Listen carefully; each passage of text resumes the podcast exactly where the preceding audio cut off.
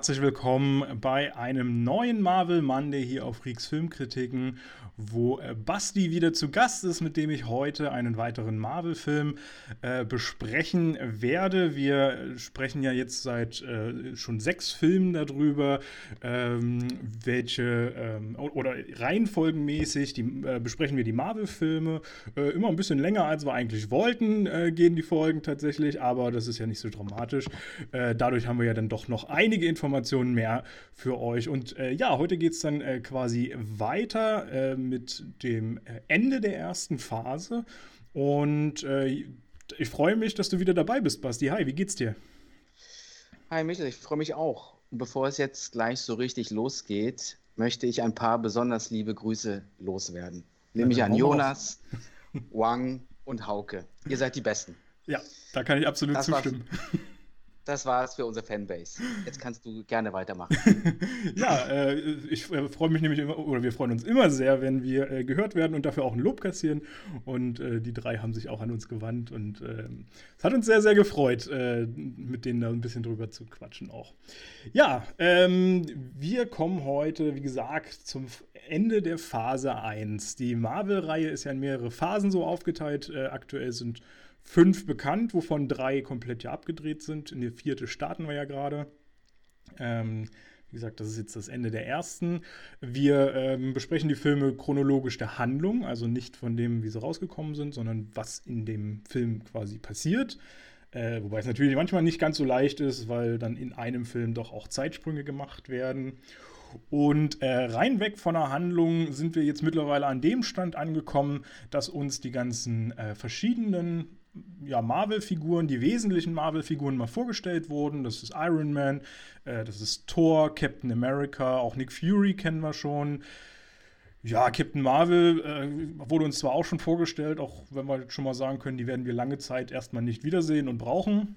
Äh, aber wie gesagt, rein, rein von der Hand. Die hat genug zu tun. Die hat genug zu tun, die ist unterwegs im Weltall, genau.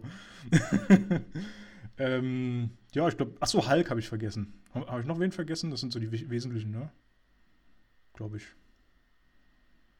Wird schon. Von den Filmen her, von den Filmen her, ja. Von, von die, die wesentlichen Figuren, die wir jetzt so eingeführt hatten, genau, äh, die jetzt schon so vorkamen, die jetzt dann auch noch äh, interessant werden äh, heute. Ähm, Im Prinzip waren das alles so Solo-Filme, die meisten, die jetzt kamen. Also es gab jetzt wenig, wo irgendwo mal ähm, Überschneidung war mit anderen Filmen, äh, auch wenn immer schon Anspielungen auf gewisse, ähm, auf, auf dieses MCU äh, gemacht wurde, auf diese Welt, auf das Universum, äh, in dem das alles spielt. Ähm, aber an sich haben wir erstmal die Figuren kennengelernt und so ein bisschen eigene Abenteuer, äh, ihre eigene Persönlichkeit und bla kennengelernt, äh, was sich, glaube ich, auch noch als ganz gut herausstellt dann für diesen Film. Ähm, bevor ich so ein bisschen zum, zum Technischen komme, vielleicht mal wie immer äh, zu den Einnahmen und äh, was der so gekostet hat. Ähm, 220 Millionen hat das Ding gekostet. Damit haben wir ja schon so ein bisschen die Theorie bestätigt, die wir das letzte Mal aufgestellt haben, dass alle, äh, während sie bei Paramount noch passierten, nie so die 200 Millionen überschreiten sollten. Und dies ist ja jetzt der erste Film, der unter Disney dann äh, veröffentlicht wurde. Und da hatten wir ja beim letzten Mal schon gesagt, dass es ja durchaus sein kann, dass Disney da ein bisschen mehr Kohle reinbuttert und äh, die Filme noch ein bisschen mehr pusht. Und was sich mit 220 Millionen schon mal anfangsmäßig ganz gut bestätigt. Ordentliche Summe auf jeden Fall. Äh, was schätzt du denn, was hat er denn eingenommen am ersten Wochenende, in den ersten drei Tagen in den USA, muss man ja sagen? So eine halbe Milliarde? Ja, ganz, ganz, ganz so viel ist es dann doch nicht, aber er hat zumindest die Produktionskosten so gut wie eingespielt. 207 Millionen waren es in, in, den ersten drei Tagen. In, nur in den USA? Nur in den USA, genau. Okay. Erste drei Tage nur in den USA. Ähm, du kommst dann aber schon eher in die Richtung, wenn wir äh, die Gesamt-USA äh, betrachten, also was die insgesamt in der USA generiert haben über die gesamte Laufzeit, da sind wir bei 623 Millionen gewesen. Und wenn wir das weltweit betrachten, hast du da vielleicht eine Idee, in welche Sphären wir da steigen? Warte, ich, ich rechne kurz zusammen. 1,9 Milliarden, würde ich sagen. So in dem Dreh. Gar nicht mal so schlecht. Es kommt eine 9 drin vor, auf jeden Fall. 1,519 äh, Milliarden. Genau. Ah, also ist noch nicht ganz so hoch, aber 1,5 Milliarden ist auch schon krass. Ist auch der äh, Film ich glaube, der aus, äh, mit, mit ähm, Superhelden das erste Mal äh, so eine extrem hohe Summe gemacht hat. Irgendwie Batman war davor, ähm, der, ich weiß jetzt nicht mehr welcher Teil, aber einer der Chris, äh, der, der, der Nolan-Filme. Ähm, der hatte 1,1 Milliarden, glaube ich, wenn ich mich recht entsinne. Äh, genau, und er hat das jetzt quasi übertroffen. Und ich glaube, zum Zeitpunkt, als er rauskam, gab es insgesamt erst irgendwie 13 Filme oder sowas, die die Milliarde überschritten haben. Bin mir jetzt aber nicht ganz hundertprozentig sicher. Also, was ich rausgefunden habe, ist, dass er quasi auf Platz 8 der besten Filme mehr oder weniger ist, was die Einnahmen angeht. Mhm. Und wenn man sich das jetzt mal zusammenrechnet, damals hat sich ja Marvel, als sie sich selbstständig gemacht haben, 525 Millionen irgendwie geborgt als Kredit. Und mit den ersten sieben Filmen haben die knapp 5 Milliarden jetzt schon eingenommen. Ach krass, siehst du, das habe ich auch noch gar nicht überflogen. Zehn, das Zehnfache. Das ist natürlich geil. Von ja. dem, was sie sich damals geborgt haben. Krass. Ja, vor allem ist ganz, ganz witzig, weil ursprünglich habe ich mal was gehört, dass ähm, die Rechte an vielen Marvel-Helden, ich glaube, an Sony verkauft wurden und Sony damit ja eigentlich auch Filme machen wollte und dann aber gesagt hatte, dass die da keinen Bock drauf hatten. Ich meine, so ein paar haben sie ja behalten, Spider-Man und so, den Rest haben sie mhm. aber alles irgendwann wieder abgegeben. Äh, und dann hat halt äh, Marvel bzw. Paramount und so, die haben ja dann angefangen, das MCU aufzuziehen. Ähm, und ich glaube, so im Nachhinein könnte sich Sony ein wenig ärgern, dass sie die Rechte dann doch wieder hergegeben haben. Mit den Umsätzen hätte man. Kann ich mir durchaus vorstellen. Aber die Sony-Filme waren halt auch nicht so von der Machart so, so gut, dass es so viel, dass sie hätten sowieso so viel einnehmen können. Weil der Gedanke dahinter war ja wirklich mal einen Film zu machen oder eine Filmreihe mit Einzelfilmen und dann diese Crossover-Sache. Richtig, richtig. Ja, also die wären natürlich auch, also wenn das Ganze, was jetzt zu sehen war, unter Sony passiert wäre, wäre das ja, hätten wir ja auch nie diese Dimension Wäre das, wär das wie bei DC äh, Flop geworden. Wahrscheinlich. Also, ich meine, ich mal stark von aus. Meine Sony hat ja auch gute Produktionen, denen gehört ja wie gesagt Spider-Man und auch die, die Tobey Maguire-Reihe war ja eigentlich grundlegend eine ganz gute. Und ich glaube, Amazing Spider-Man war ja, ja, musste definitiv ja auch Sony sein. Äh, hat mir ja auch noch ganz gut gefallen. Also sie machen ja schon auch ganz gute Filme, aber qualitativ werden sie wahrscheinlich nicht an das rangereicht, was wir jetzt bekommen haben.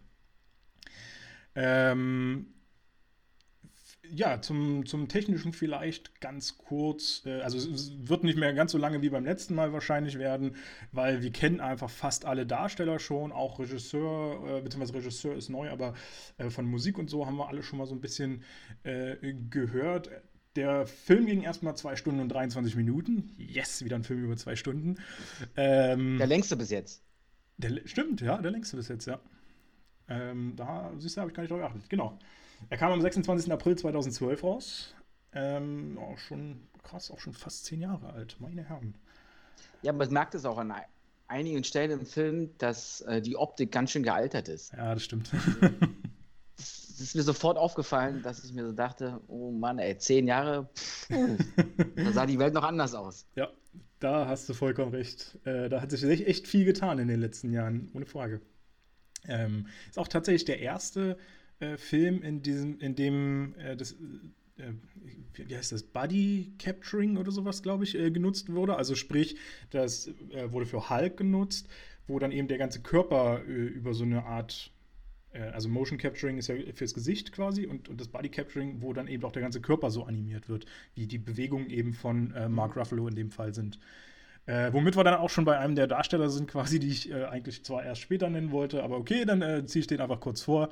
Äh, ja, Mark Ruffalo sehen wir jetzt endlich neu. Ähm, der hat jetzt die Rolle von Hulk übernommen, ähm, nachdem das beim letzten Mal, ähm, wie hieß er? Jetzt habe ich den Namen vergessen. das ist unfassbar. Äh, eigentlich einer meiner Lieblings. Äh, Edward Norton, na, selbstverständlich, Edward Norton. Sag's doch gleich. Musste dir gar nicht helfen. äh, genau, nachdem Edward Norton wohl so ein bisschen Trouble mit Marvel und Disney oder so hatte, äh, ist er dann quasi ausgestiegen und äh, hat das Feld für Mark Ruffalo überlassen.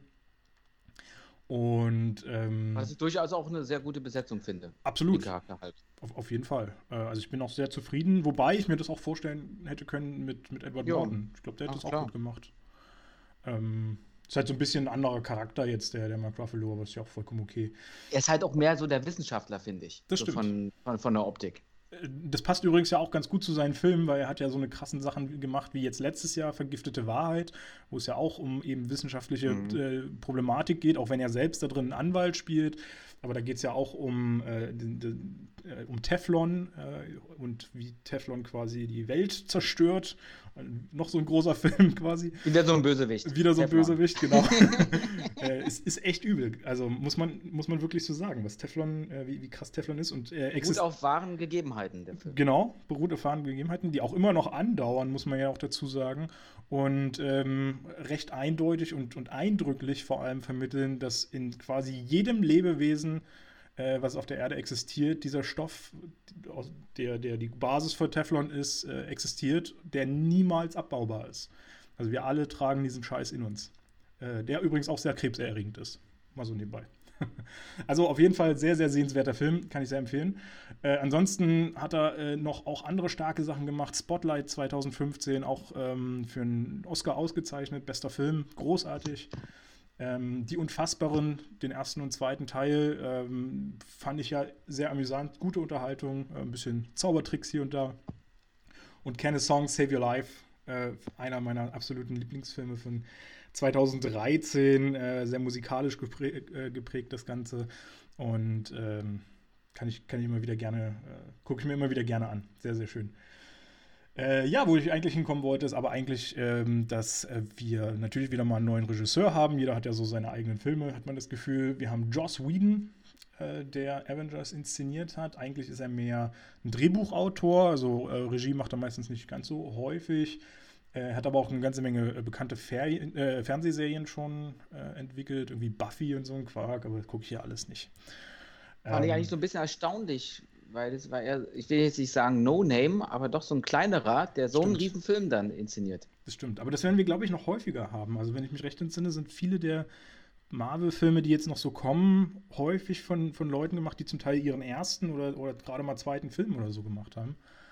Ähm, und das ist echt beeindruckend, wenn die sich daran holen. Also da guckt aber Marvel offenbar auch sehr genau hin oder, oder Disney, wen die sich da ranholen und, und ja, weil die vielleicht privat auch sehr daran interessiert sind, so an Comicvorlagen. Wahrscheinlich, ja.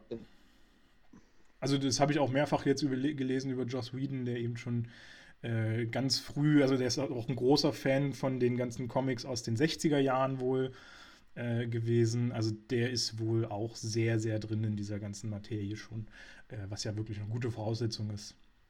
Äh, Drehbuch hat er zum Beispiel schon gemacht für Toy Story. Da hat er das erste Mal quasi für Pixar ein großes Ding rausgeholt. 95 kam der raus.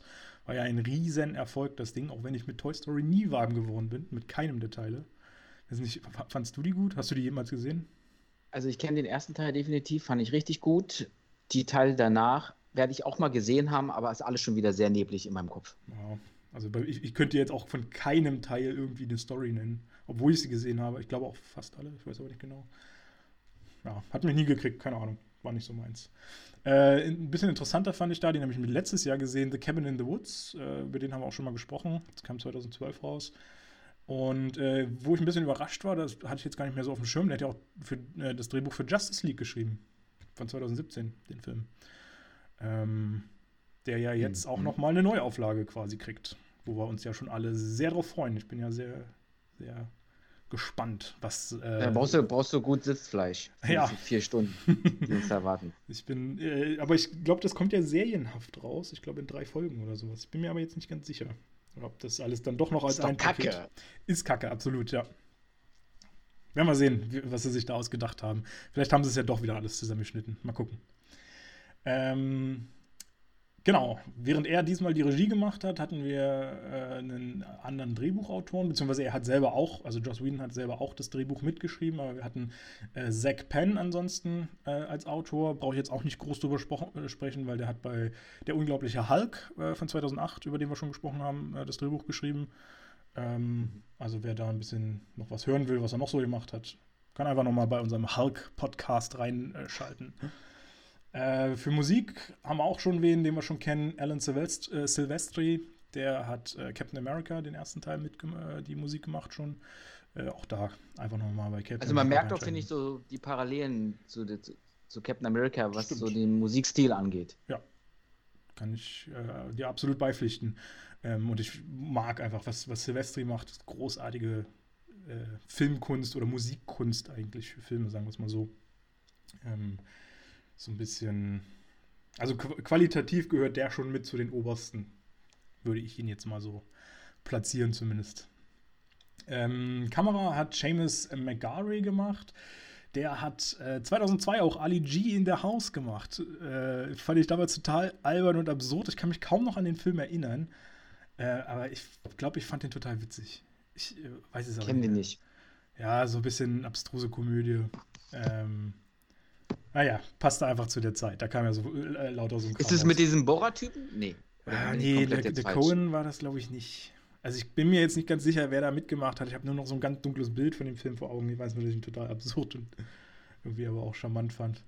Äh, ansonsten World Trade Center 2006 hat er noch äh, die, die Kamera gemacht. Äh, Godzilla 2014. Und äh, für mich zwei wichtige Filme. Den einen haben wir schon mal äh, besprochen. Greta 2018, äh, den ich ja immer sehr empfehlen kann. Der Borat spielt ja doch mit bei Ali G. Ach, ist okay. Ja, Sascha Baron Cohen. Genau, genau. Mhm, ist dabei. Ja, gut, passt ja zu ihm. Komödie, der ist ja genau so ein. So, so, vor allem absurde äh, Komödie, ja, genau. Trifft genau seinen Stil. Äh, genau, der, der andere Film, den äh, Seamus McGarvey noch begleitet hat, äh, ist Greatest Showman 2017. Äh, auch ein großartiges mhm. Musical. Mhm. Gucke ich immer wieder gerne. Auch 2017, wie krass, drei Jahre, vier Jahre schon her. Ja. Wahnsinn, wie die Zeit vergeht. Ja, und bei den Schauspielern habe ich jetzt gar nicht so viele zu nennen tatsächlich. Ähm, eigentlich nur als so Neuankömmlinge, die jetzt nochmal ein bisschen interessant wurden. Kobe Smulders, äh, die wir vor allem aus How I Met Your Mother kennen, äh, die damit irgendwie ja. groß geworden ist, kann man fast schon sagen. War so, weil viel mehr tatsächlich hat sie sonst Was spielt sie hier für eine Rolle? So eine Shield-Agentin, würde ich mal sagen. So ja, großen. genau. So in dem Style. Richtig. Ein bisschen assistentenmäßig von, von Fury. Ähm, irgendwie sowas in der Art. Wird nie so richtig aufgelöst. Äh, ja. Äh, ist übrigens auch nur drin, weil ich glaube, einer von den, ähm, von den Drehbuchautoren oder vom, vom Produktionsteam oder sowas äh, gerne How I Met Your Mother gesehen hat. Deswegen haben sie sie mit aufgenommen irgendwie. Sonst wäre sie, glaube ich, gar nicht gebraucht worden unbedingt. Vita, Vitamin D. Ja. Ein Film, nee, Vitamin F. Vitamin F Vitamin quasi. genau. Vitamin D, ja, ja, Vitamin D nee, Vitamin F ist es doch auch nicht. Vitamin B ist es doch, wenn, oder? Nee, F ist doch Freundschaft. Dachte ich so, Freunde. Vitamin B ist. Äh, Vitamin B ist aber Beziehung. Oder Be äh, Beziehung. Also eine Beziehung da zu der Person haben. Ja, aber Vitamin B ist auch ein richtiges Vitamin. Ja, irgendein Vitamin wird sie schon gehabt haben. Sehr schön. Äh, ja, dann hat sie noch im Film Songbird mitgemacht. Äh, den wollte ich mal witzigerweise noch er erwähnen, weil äh, man könnte den jetzt leicht verwechseln. Sie hat nämlich im Songbird 2018 mitgemacht. 2020, beziehungsweise eigentlich 2021, kam auch ein Film raus, der Songbird heißt. Äh, das ist nämlich der erste Corona-Film, den es gibt. Äh, falls du den noch nicht kennst, kann man den, glaube ich, jetzt auf Netflix, nee, auf Amazon, glaube ich, gucken. Amazon Was meinst du mit Corona-Film? Äh, Weil es da um eine Pandemie geht? Ja, nicht nur um eine Pandemie, sondern der thematisiert halt wirklich auch Corona und der wurde erst nachdem ah. äh, Corona gestartet ist, wenn man das so sagen kann, äh, angefangen zu, zu drehen, zu inszenieren, zu durchdenken. Also es gab vorher nicht die Idee für diesen Film, das ist erst auf Basis von Corona dann gekommen. Äh, und die, es geht da drin auch um ein Virus, der heißt Corona 23. Äh, ist also ein bisschen Zukunftsmusik, das ganze Ding. Spielt auch 2024 erst. Ist aber auch total bescheuert, muss man Was? dazu sagen. So, so schnell mutiert das Virus, okay. Ja, ja, genau. Das sind noch ein paar, paar gute Jahre, die, die wir die vor uns haben. Ja, ja, also wenn man den Film Glauben schenkt, dann nicht. Weil da ist dann schon ganz schön Katastrophe äh, unterwegs. Äh, witzig, dass sie da auch so ein bisschen, da haben sie auch so ein bisschen die Politik kritisiert, äh, tatsächlich in ihren Vorgehensweisen. Ähm, und fand ich ein bisschen komisch, weil äh, das ein US-amerikanischer US Film ist und es wirkt aber eher, als ob er die deutsche Politik kritisiert.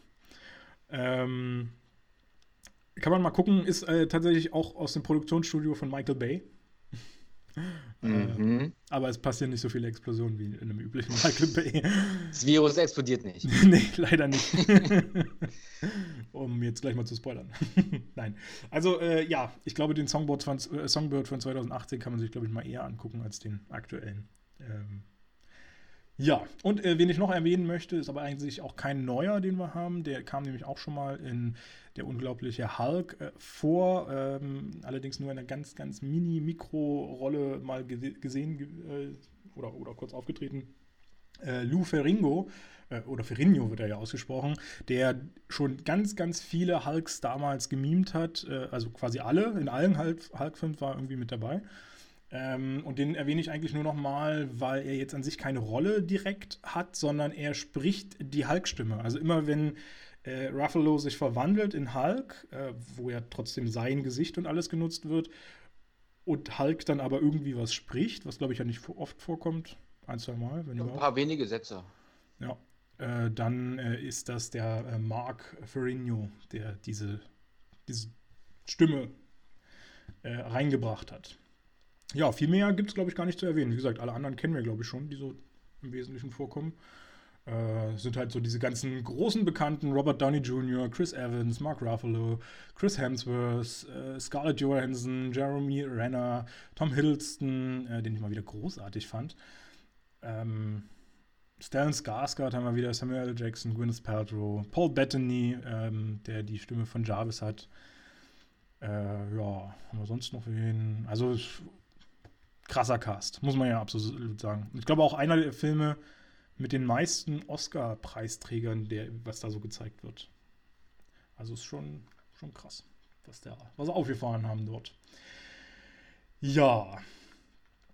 Äh, genau, so viel zum äh, Technischen. Und vielleicht, ich habe noch so ein paar kleine Sachen mir aufgeschrieben, die ich mal äh, noch erwähnen wollte, bevor wir zum eigentlichen Film kommen, weil wir sind ja gerade mal bei 20 Minuten, normal geht es eine halbe Stunde, dieser Teil.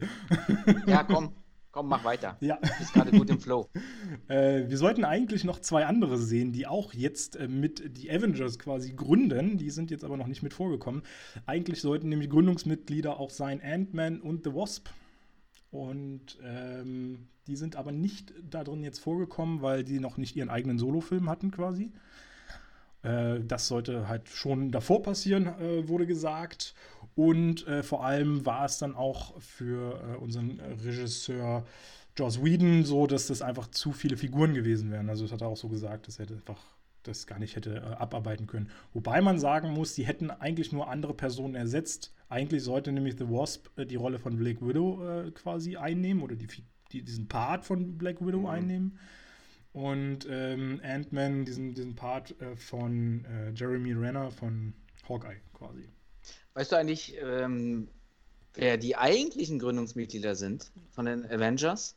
Ja, also die. Basierend auf der Comicvorlage oh, von 1963. Von den Comics weiß ich es nicht. Da, da, bin ich nicht drin. Weil äh, Ant-Man the Wasp, hast du schon gesagt? Wasp? Mhm. Wasp? Wasp. Iron Man? Okay. Thor und Hulk. Und Hulk ist aber nur im ersten Comic dabei. Im zweiten trennt er sich schon wieder.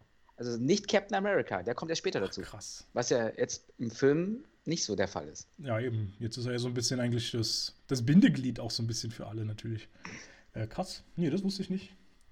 Ähm, was ich aber noch interessant fand, was ich gefunden habe, es gibt ein alternatives Universum in den Comics irgendwo. Ich, das ist, glaube ich, noch nicht verfilmt, wobei ich unbedingt einen Film davon sehen will, muss man sagen, in dem äh, auch dieses Avengers-Szenario aufgezogen wird. Ich weiß jetzt nicht genau in welcher Form und wie, in dem aber es dazu kommt, dass alle Superhelden zu Zombies werden.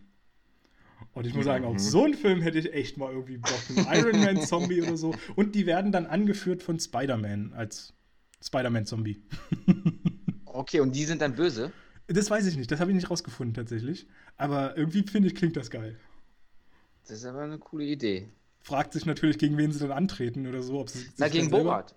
Ach ja, klar. Gegen Borat, ohne Frage. Man nimmt dann entweder den Superbösewicht oder den, den Superheld in dem Fall. Kann ja nur ein Superheld sein. Aber ja, mal gucken.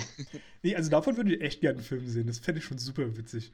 Wenn ein Hulk als Zombie rumläuft. Ich meine, der sieht eh schon grün aus, aber das hätte was. Und äh, noch ein äh, netter Fakt, den ich äh, gesehen habe. Robert Downey Jr. hat äh, immer mal wieder so ein bisschen Fressattacken, äh, kann man so sagen. Also der, der liebt es eigentlich überall, äh, was zu essen. Und der hat tatsächlich im, wohl über den ganzen Film hinweg ähm, immer wieder an allen möglichen Sets, in allen möglichen Ecken irgendwelches Essen versteckt gehabt. Und immer wenn man ihn im Film dann sieht, wenn er irgendwas futtert, irgendwann hat er mal so Blaubeeren oder sowas, was er da äh, auch noch äh, anbietet, äh, dann waren die nicht eingeplant im Film. Dann hat er die aus irgendeiner Ecke gerade rausgeholt und äh, einfach gefuttert. Ich hoffe, die waren noch gut. Wenn ich er über was versteckt hat, nicht, dass, nicht, dass sie da ewig lagen. Ich weiß auch nicht, ob er eine Stunde früher zum Set gekommen ist, um alles zu verstecken an allen Ecken oder so. Keine Ahnung. äh, das fand ich aber ganz nett, äh, mal so äh, zu wissen. Ja, und äh, ich würde sagen, dann kommen wir mal so langsam wirklich zu dem, zu dem Film. Ähm, worum geht's? Will, willst du das vielleicht kurz mal so grob umreißen? Ich kann es richtig kurz machen. Oh, Quasi in zwei Sätzen. Perfekt. Also, zwei mächtige Infinity-Steine stürzen die Menschheit in den Krieg mit einer außerirdischen Rasse. Mehr oder weniger. Ja. Und nur eine Eingriffstruppe aus Superhelden kann die Welt noch retten. Aber ganz wichtig, Loki ist wieder mit dabei. Perfekt, genau. Ja, eigentlich stimmt. Sagt die, die zwei Sätze, die sagen alles aus. Geht's nicht. Meine, mit den Infinity-Steinen müsste man vielleicht fast noch sagen einer, weil der andere ist ja uns noch, zumindest als, als äh, Zuschauer, noch gar nicht bekannt, dass das ein Infinity-Stein ist. Äh, wurde, glaube ich, zumindest noch nie vorher erwähnt. Ähm, ich glaube, ich glaube glaub ich nämlich auch. Aber im Prinzip äh, hast du schon recht, kommen zwei drin vor, auch wenn wir es einfach noch nicht wissen. Aber ich glaube, wir werden einfach trotzdem auch in diesem Podcast immer mal davon ausgehen, dass wir ihn kennen und den auch irgendwie noch mit erwähnen, äh, natürlich. Weil es ja schon interessant ist, auch was passiert mit dem Ding dann. Wäre doof, wenn wir dann erst später in dem Film drauf kommen. Ja, warum ist auch eine gewisse Waffe so mächtig? Genau, das, das ist ja dann richtig. in dem Moment. Auch ein interessantes Thema, ja. Äh, ja, genau. Ähm, das ist im Prinzip äh, ganz gut gesagt, der Plot. Und ähm, wir fangen eigentlich an mit einem kurzen Intro, in dem wir eine Off-Stimme äh, hören, die uns so ein bisschen auf einen Krieg vorbereitet. Äh, und inhaltlich, was so gesagt wird, äh, könnte es schon ein, ein, ein, größerer Bösewicht sein, den wir dann am, ganz am Ende des Films erst kennenlernen werden, aber schon, schon mal nennen können, eben Thanos äh, der dann zukünftig eine große Rolle spielen wird im MCU. Ähm, aber das ist offenbar nur, stellt sich dann später im Film raus, so eine Art Lakai oder sowas von ihm, der. Ja, das ist der Anführer der Centauri. Und mit außerirdischen Chitauri. Rasse. Da haben wir es wieder. Das sind die meinte Chitauri. ich, meinte ich. Ah, die Chitauri. Habe ich es wirklich gesagt? Centauri? Du hast es gesagt. Okay, gleich beim ersten Mal verkackt. Sollte ich eine Stressliste machen, wie oft wir den noch, das noch oh, hören ey. heute? Ich muss ihm einen trinken. das wird viel. Oh, dann wird es ein lustiger Abend. Chitauri. Chitauri, genau. Äh, ja, der Anführer der Chitauri, der. Äh, oh, wie hieß er denn? Der Gesichtslose oder sowas? Nee. Irgendwas Loses oder so. Keine Ahnung. Film definitiv nicht erwähnt. Nee, wird im Film nicht erwähnt. Ich habe es irgendwo auch nur gefunden. Ist auch ein total seltsamer Name. Also Aber ist am Anfang nicht die, die, die, die Off-Stimme mehr oder weniger der Anführer des Shitauri zu hören, anstatt genau. Thanos? Nee, nee, man, also, sieht halt nur einen, man sieht halt nur einen ähm, Thron, einen, einen, genau. einen großen Sitz, mehr oder weniger, aber von hinten. Und zu dem spricht er. Genau, genau. Also ich wollte jetzt auch nicht äh, das, das, kam jetzt vielleicht ein bisschen rü äh, falsch rüber. Ich wollte jetzt nicht sagen, dass Thanos das gesagt hat, aber äh, inhaltlich ist es so, als ob das quasi einfach nur der, La äh, der, der Lakai uns als Zuschauer erklärt, was Thanos eigentlich vorhat, so ein bisschen. Oder ja, was, wie, was dann passiert. Ähm, ja, äh, also er will ja die ganze Welt, äh, nicht die ganze Welt, das ganze Universum quasi ähm, heilen sage ich mal. ich weiß nicht, ob wir das jetzt schon so weit ausführen wollen, was, was, was er dann genau damit äh, vorhat. Nein, das müssen wir definitiv nicht. Nur was wird er dann jetzt genau, für diesen Film? Interessanter ist vielmehr die Allianz, die ja geschmiedet wird quasi ähm, und äh, wer da eben äh, thematisch ist. Und zwar geht es eben um äh, Loki, der mehr oder weniger bei Thanos anfragt, seine Armee zu nutzen, um die Welt äh, regieren zu können, also die Erde. Ähm, er will halt irgendwo mal König spielen. Wenn er schon zu Hause nicht darf, dann geht er irgendwo anders hin. Ähm, und im Gegenzug verlangt Thanos quasi, dass er äh, die Infinity-Steine bekommt, die dann eine Rolle spielen werden noch in diesem Film. Ich glaube, so kann man das ganz gut sagen, oder? Naja, eigentlich nur einen, den Tesseract. Den Tesseract möchte ja, letztendlich will Thanos ja alle haben, ne? ja, aber nicht in dem Deal, den er mit äh, Thanos, äh, mit, mit Loki geschlossen hat. Ja, da wird er sich wahrscheinlich Loki dann nochmal extra vornehmen. Oder da gibt es nur hier, so. pass mal auf, ich gebe dir eine mächtige Waffe, no. nämlich einen Zepter. Mit dem gehst du auf die Erde, unterjochst die Erde und dafür kriege ich den ähm, Tesseract. Ja, kann man so sagen. Und zur Hilfe kriegst du meine Armee. Ist übrigens die auch Chitauri. Ist übrigens auch interessant. Äh, äh, vielleicht sollten wir vielleicht auch erstmal kurz noch was dazu sagen. Das habe ich jetzt gar nicht eingeplant, was überhaupt die Infinity-Steine sind. Hatten wir, glaube ich, in den Filmen vorher noch gar nicht groß äh, erwähnt. Nee, hatten wir noch nie was dazu gesagt. Ähm, Im Prinzip, oh, jetzt äh, bin ich sogar auf den falschen Fuß getroffen, weil ich da mich jetzt auch noch nicht noch mal, noch mal extra reingelesen habe. Aber im Prinzip sind ja die Infinity-Steine ähm, durch äh, oder bei der Gründung des äh, Universums, was ja quasi explodiert ist, implodiert? Nee, explodiert. Also das ist ja irgendwie bla. Auf einmal da war. Es war auf einmal da, genau. Und bei dieser Entstehung des Universums äh, sind dann eben sechs Steine Warte mal, eins, mhm. zwei, drei, vier, fünf, sechs. Genau, sechs. sechs Steine entstanden. ja, bis sechs komme ich noch. Danach wird es knifflig. Ein Glück haben wir nicht mehr. Und äh, sechs Steine entstanden, die alle so verschiedene äh, Machtmächte äh, in sich tragen, mit denen man verschiedenes machen, äh, machen kann dann. Also mit dem einen kann man äh, reisen, was wir auch schon mal gesehen haben in, äh, in Captain America. Naja, das ist quasi der Tesseract, genau. der halt als kleine Schatulle fungiert oder als Energiehülle um den Stein herum. Das ist der Raumstein in dem Fall, der ist blau und damit kannst du halt ähm, durch den Raum reisen. Genau. Die Portale öffnen und schwuppdiwupp von Richtig. A nach B kommen. Richtig. Ähm, genau, den haben wir schon mal kennengelernt und welcher denn heute noch mit auftaucht, können wir ja eigentlich auch schon mal nennen, ist der ähm, wie, wie schimpft er sich? Seel? Nee, Seelenstein Gedanken, ist es nicht. Gedankenstein. Genau. Gedankenstein. Genau. Seelenstein ist noch ein anderer, ne? Der ist ja eigentlich, glaube ich, gelb, der Gedankenstein. Ja, genau, das hat mich tatsächlich auch gewundert. Äh, kommen wir bestimmt nachher auch nochmal dann äh, drauf, äh, wenn wir sehen, wie er dann, in, in welcher Form er hier auftaucht. Ähm, ja, die beiden äh, sind quasi heute dann schon mal mit äh, Thema und ansonsten die anderen kommen dann alle äh, später. Sie haben halt alle eine sehr, sehr große Macht in sich und ähm, ja, fand ich sehr, sehr interessant tatsächlich, wie dann da mit dieser Macht hier umgegangen wird. Genau, also das ist im Prinzip der, der wesentliche äh, Part, worum es geht. Äh, Loki will die Welt unterjochen und ähm, setzt alles in Gang, um das umzusetzen. Nachdem wir beim letzten Mal bei Thor ja festgestellt haben, dass er irgendwie aus dem Bild verschwunden ist und wie auch immer. Ich habe ich habe, ja. ich habe, ich habe mir noch, um auf Thor zurückzukommen, die Frage gestellt. Die hängen doch zum Schluss da am Abgrund von Asgard, mehr oder genau. weniger. Odin hält Thor, Thor hält Loki. Ähm, Loki. Wenn das aber eine Illusion war, wie kann er denn die Illusion festhalten? Mm, ja, ich glaube, die, also wenn ich das so richtig mitkriege, scheint er ja Illusionen zu. Nee, ich glaube, die hält er sich nicht, hält Weil die Illusion nicht, sich nicht an, an Tor fest? Ich bin mir jetzt gar nicht mehr sicher. Weil dann ist es ja. Ich, hm.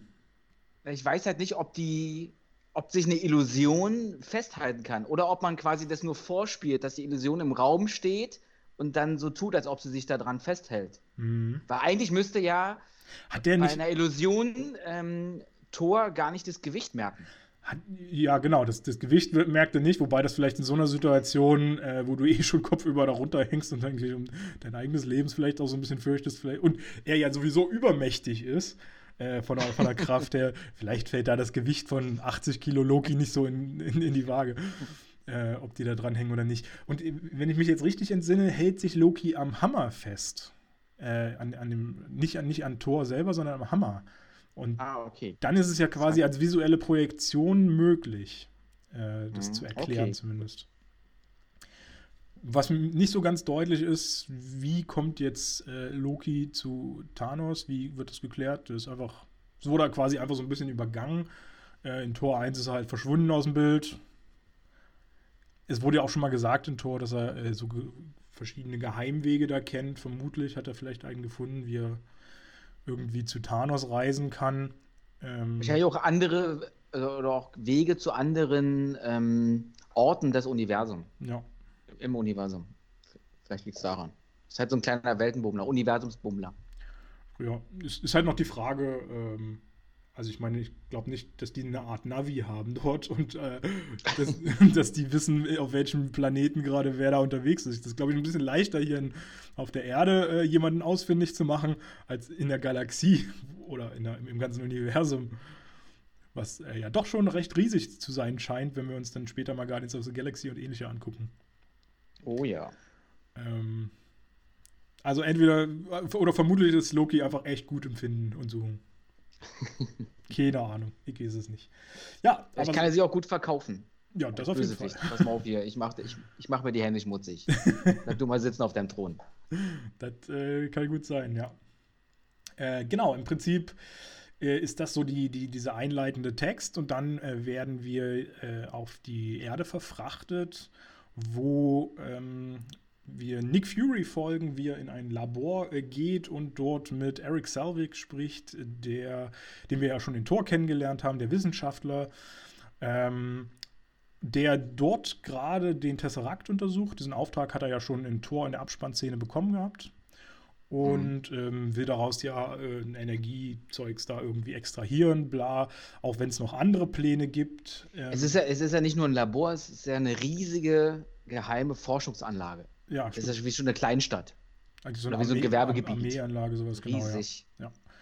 ja. Ähm, genau, und äh, scheint ja alles Shield Und ähm, wie heißt das Projekt, an dem die da forschen? Im Zusammenhang mit dem Tesseract? Weißt du es noch? Das kennen wir aus einem anderen Film. Da triffst du mich auf den falschen Fuß. Keine Ahnung. Projekt Pegasus. Schon mal gehört? Ach, ja, ja, stimmt. Genau. Von, äh, Wer hat denn am Projekt Pegasus gefahr, äh, geforscht? Genau das war irgendwie, also ich weiß nicht, sie, sie, hat ja nicht geforscht, aber in Captain Marvel kam das ja auf jeden Fall schon mal die, vor. Die Lawson, die Wendy Lawson, die Doktorin ah, Wendy genau, Lawson, die, die ja eine, eine Cree war. Stimmt. Die hat ja da angefangen. Und was ich interessanterweise auch gefunden habe, bei den Testflügen, zu, weil sie erforschte ja den Tesseract und wollte ja einen Lichtgeschwindigkeitsantrieb für die Skrulls mhm. irgendwie entwickeln, damit die von, was weiß ich, jetzt im Raum neuen Planeten finden können. Genau. Und ja vertrieben. Und es sind ja immer nur Frauen, die diese Testflüge gemacht haben, weil Frauen nämlich im Militär keine ähm, Kämpfer ausfechten konnten im, im, oder dürfen ah, im, im, Flugzeug. Das wusste ich gar nicht. Das war mir auch neu. War mir auch neu. Das hat sich wahrscheinlich jetzt schon, mittlerweile muss es ja, das ja geändert haben, Geht oder? Ist eventuell immer noch so eine Männerdomäne. Ja, ich glaube, das wird sich mittlerweile etabliert haben. Also Kampfansätze durften Frauen nicht fliegen. Wahrscheinlich zu der damaligen Zeit. Deswegen haben die Frauen quasi den Job bekommen, mal hier, testet mal und mal gucken, was rauskommt. Aber äh, da kann ich eine ganz, äh, wenn wir schon bei dem Thema sind, kann ich eine ganz nette Anekdote erzählen, weil meine Mutter war tatsächlich auch bei der Armee. Äh, also nicht, nicht bei der amerikanischen, natürlich, sondern natürlich äh, bei der deutschen, in der, in der DDR tätig. Und ähm, die hat als Kartenzeichnerin dort gearbeitet. Ich weiß tatsächlich, habe ich sie noch nie gefragt, weil das ist ein interessantes Thema, ob sie hätte einen Job, äh, einen anderen Job quasi dort annehmen dürfen, der eben dann An auch so in dem Bereich. Mehr oder weniger. Ja, Front gab es ja in dem, Zeit, in, Zeitraum, in dem Zeitraum nicht so richtig. Ähm, beziehungsweise ich weiß jetzt nicht, wie weit äh, im Ausland dann tätig waren, äh, die, die äh, DDR-Leute. Ja, da bin ich nicht ganz so fit drin. Aber das könnte ich sie immer fragen, tatsächlich, ob sie da grundsätzlich ja, als Frau die Möglichkeit gehabt hätte. Was ich weiß, sie war eine der ersten Frauen, die äh, Kalaschnikow schießen durfte. Kalaschnikow. Hat sie mir mal zumindest so erzählt. Ich hoffe, das stimmt auch. Sonst weiß es jetzt die ganze Welt, dass hier alles falsch ist. Nein, keine Ahnung. Äh, ja, nur mal so als kleine Anekdote äh, nebenbei. Äh, und Waffen ist eigentlich schon wieder ein ganz interessantes Thema, weil äh, von, von Waffen mehr oder weniger wird ja dann, wobei das wird noch gar nicht so direkt erwähnt, dass es eine Waffe ist. Es wird kurz gesagt, dass sie an Phase 2 forschen und da dieses ganze Gelände, wo die gerade, äh, wo, wo Fury und so sich gerade befinden, ähm, unter großen Energiestößen leidet, weshalb Fury eben auch dorthin gekommen ist. Ähm, ist halt das ganze, ganze Gelände also in Gefahr. Will ja Shield wie Hydra den Tesseract verwenden als Energiequelle für genau. ähm, moderne Waffen, genau. mehr oder weniger. Na, moderne Waffen erfahren wir später, aber wird sich dann rausstellen, genau, dass das auch für Waffen eben geplant ist. Äh, uns wird dann gesagt, halt, dass es Phase 2 genannt wird, äh, mhm. dieses Projekt, welches dann auch unbedingt gesichert werden soll. Also falls irgendwas passiert dort oder so, soll das äh, abtransportiert sein oder gesichert sein oder wie auch immer. Ähm, Genau, was nämlich passiert ist bei der Forschung, äh, der hat sich der Tesseract irgendwie von alleine aktiviert. Sie haben wohl auch schon versucht, Strom auszuschalten und all so ein Scheiß. Aber da das beim so Tesseract ist es so, der braucht halt eine Energiequelle, um anzulaufen genau. und danach ist der autark. Genau. Dann speist er die Energie aus sich selber, aus dem Stein heraus. Wobei ich das tatsächlich auch ein bisschen seltsam fand, weil irgendwie schien es ja so, als ob der Tesseract von sich aus schon immer eine Energie hat. Also warum hm. muss der dann jetzt nochmal angestoßen werden? Kann höchstens sein, dass er vielleicht eine Art Ruhezustand oder sowas äh, über die Jahre entwickelt hat. Oder dadurch halt noch mehr Energie produzieren kann. Ja. Wenn du nochmal Energie reinhaust, dann booms, fährt er erst richtig hoch. Ja, ja irgendwie sowas in dem, in dem Dreh. Ähm, genau, und äh, Sekunden später äh, passiert eigentlich genau das, was du auch schon gesagt hast, was dieser Stein kann. Er kann Portale äh, erschaffen, sozusagen, um durch die Welt zu, oder nicht durch die Welt, sondern durch die Galaxie zu reisen. Äh, und genau das passiert kurze Zeit äh, danach. Das, es öffnet sich ein äh, Portal und äh, durch das entsteigt ein äh, altbekannter, nämlich Loki. Loki kommt erstmalig auf die Erde. Wobei ich mich gefragt habe, es wird ja auch das Thema dann aufgemacht, ähm, ähm, dass er das Portal eben von außen irgendwie aktiviert haben muss. Mhm. Äh, weil da sehen wir ja auch Hawkeye das erste Mal, der befragt wurde, ob irgendjemand an diesem Tesseract dran war oder sowas, wo er dann sagt, nee.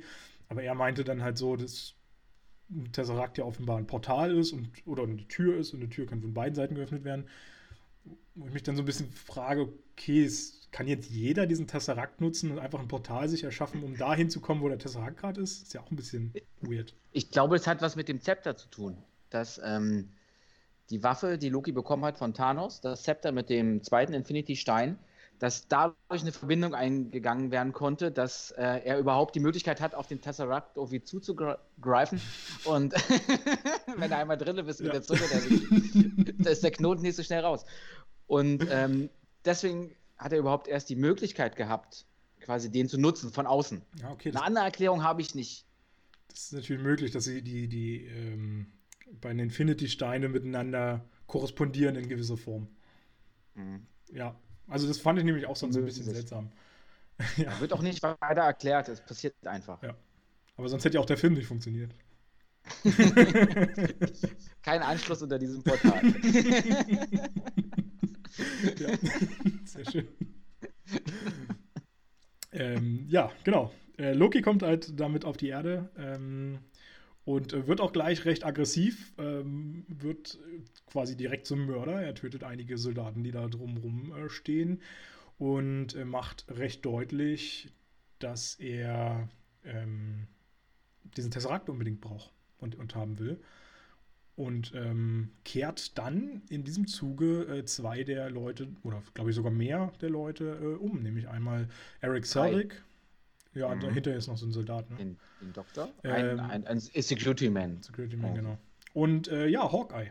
Natürlich auch. Also was heißt natürlich, aber. Aber wie, aber wie macht er das? Da nutzt er seinen fantastischen Stab, der, glaube ich, erstmalig auftaucht, ne? Hatten wir den vorher schon mal? Ja. Nee, den gab es vorher nicht. Es gab vorher auch bis auf den Tesseract nur diesen einen Infinity-Stein und genau. jetzt mit dem Stab. Das weiß, glaube Loki aber gar nicht, dass da ein Infinity-Stein drin ist. Oh, das würde ich jetzt nicht, nicht, nicht direkt. So sagen. Das habe ich, hab ich, so, hab ich so mitbekommen, weil die Theorie ist ja eigentlich, um es mal ein bisschen weiter auszuspinnen, Loki hätte es geschafft. Mhm. Thanos will ja alle Steine haben an sich. Hätte quasi Loki dann auch nicht die Erde einfach so kampflos überlassen, sondern hätte gerne auch den Stab wieder zurück. Und ich weiß nicht, wie das dann ausgegangen wäre. Das, das stimmt natürlich. Aber da habe ich mich auch tatsächlich die ganze Zeit so ein bisschen. Und deswegen gefragt. hat er das ihm absichtlich auch vorher nicht gesagt, damit er nicht weiß, was er da eigentlich für eine mächtige Waffe hat. Ja, gut, das, also das würde natürlich so ein bisschen was erklären, tatsächlich, wenn er das wirklich nicht weiß. Weil sonst muss man ja sagen, ähm, kommt ja der Zeitpunkt, wo er im Besitz von zwei Infinity-Steinen ist. Und wir sehen irgendwann mal im Verlauf der kommenden Filme, dass ein Infinity-Stein schon unglaubliche Macht ausstrahlt. Ähm, und Aber die Infinity-Steine sind ja geschützt. Der eine ist ja im Stab drin, der hat ja eine Ummantelung mehr oder weniger, und äh, der andere durch den Tesseract. Ja, wobei wir in Guardians of the Galaxy auch sehen werden, dass. Ja, wobei, wenn er den. Ja, ja komm, kommen wir später mal, drauf. Da passen, da, passen, da passen wir mal nochmal genau auf. Ja. ja, genau, da passen wir nochmal drauf auf. Die entfalten ja erst ihre Kraft, wenn man sie eins zu eins in der Hand hat. Ja. Ohne Schächelchen drum. Das stimmt. Ich mal. Kön äh, könnte ganz gut hinkommen, ja. Aber auf jeden Fall schon krass tatsächlich, wenn man das so sagen muss äh, oder sagen kann, dass er jetzt dann mehr oder weniger dann bald in zwei, äh, im Besitz von zwei von sechs Infinity-Steinen schon ist. Mhm. Ähm, das ist mir damals tatsächlich nie so bewusst gewesen, als ich. Also klar, das haben die ja auch nie aufgemacht, dieses Thema. Man wusste ja von diesen Infinity-Steinen einfach noch gar nichts. Ähm, und, und da hat man das irgendwie nie so richtig realisiert, was für eine Macht er eigentlich gerade in dem ja. Zeitpunkt schon haben äh, oder hat. Das dunkle Geheimnis der Infinity-Steine. Genau. Heute es gelüftet. Und da muss man dann aber auch schon wieder sagen, äh, kommt, ist es ein bisschen seltsam, weil Fury will ja den Tesseract schützen vor, ähm, vor Loki und zieht Aber vorher, bei den Fragen hast du noch gar nicht beantwortet. Oh, Wie schafft es denn Loki überhaupt, ähm, die drei Leute zu bekehren, quasi so. zu seinen Lakaien zu machen? Stimmt, ich habe nur gesagt mit dem Zepter, ne? Ich habe noch gar nicht mehr erzählt.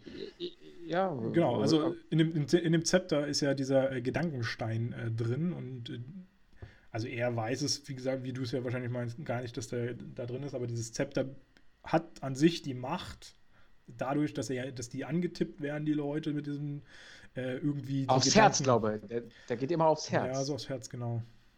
Ähm, und dann werden die halt so beeinflusst und äh, deren Gedankengänge verwirrt. Dann werden die zu Zombies, zu Zombies mehr oder genau. weniger. Machen alles das, was er möchte. Äh, das ist schon mal die Eröffnung quasi für den Zombie-Marvel-Film, den wir haben wollen. so geht das dann auch weiter, genau. Äh, ja, genau, da, dadurch bekehrt er das. Und äh, wie gesagt, was mich ein bisschen gewundert hat, Fury versucht in dieser Zeit den, den äh, Tesseract zu schützen, zu retten, äh, zu entfernen äh, und greift nach diesem Tesseract aber quasi mit der bloßen Hand. Ich meine, gut, der hat Handschuh, glaube ich, an, aber. Handschuh. Also ich meine, es gibt auch so eine, so eine äh, kurze Geste, die das irgendwie zeigt, als ob der heiß wäre oder sowas. Ja, der verbrennt. Der verbrennt dann. Die, die Energie schmilzt sich quasi durch alles Mögliche. Das haben wir doch gesehen genau. bei Captain America im Flugzeug. Genau. Das hat sich auch durchgeätzt. Und wenn ich das aber sehe, dass Captain America das Ding sich durch ein Flugzeug ätzt und der das in der Hand nimmt und nur so ein bisschen nachher schüttelt, als ob die, als ob das ein bisschen heiß ist. Also, das ist ein bisschen. Naja, realistischer wäre gewesen, wenn er sich irgendeinen Spezialhandschuh äh, angezogen hätte und hätte das Ding schnell rausgezogen. Ich glaube, das sollte da in diesem Labor eigentlich direkt daneben liegen, wenn man schon mit sowas hantiert. Äh, ja, das fand ich ein bisschen, meh, bisschen albern. Oder irgendein Werkzeug, wie so eine Zange oder so. Bums. Ja, eben. Haben sie ja sonst auch immer überall gehabt und genutzt. Gab es ja auch in Captain America, hatten sie ja, hatte ja der. Ähm, Glaube ich nämlich auch, ja. Dings auch, der, wie hieß er denn? Der Dr. Dingsbums? Der Red Skull hatte das ja auch so eine, so eine Zange, wo er den rausgehoben hat mit. Ähm, genau. Äh, er hat den äh, Tesseract nun in, in, seinem Koffer, will ihn in Sicherheit bringen, will, will, sich heimlich davon schleichen. Loki stellt das aber fest, merkt das, äh, was dann äh, relativ schnell zu einer ziemlich dramatischen Situation führt, wo ich auch so dachte, wow, mutig, das gleich so rauszuhauen, denn Hawkeye erschießt Fury. Einfach mal. er schießt auf ihn. Ja, eigentlich in, im ersten Moment sehen wir ihn, wie er erschossen wird. wir erfahren dann, dass er nur auf ihn geschossen hat und nicht erschossen hat. Wenn man das mal ja, so. Das stimmt. So War recht radikal. Zeigt aber auch schon die Einstellung von Loki. Der will mit aller Macht sein Ding da durchziehen. Ja. Finde ich gut. So ich muss ein Böse skrupellos sein. Ja. Ich fand es auch gut tatsächlich, weil es halt wirklich eine, eine, Eröffnung eines Films ist, mit der man halt eigentlich auch nicht so erwartet. So dieser Haupt, oder die, diese Person, wo man jetzt eigentlich geht, äh, davon ausgeht, äh, das ist ein wesentlicher Charakter für diesen Film, wird in, einer, in einer der ersten Minuten quasi erschossen. Äh, wie gesagt, stellt sich natürlich ein paar Sekunden später raus, dass er, dass er nicht tot ist. Aber finde ich einen guten Einstieg, sowas.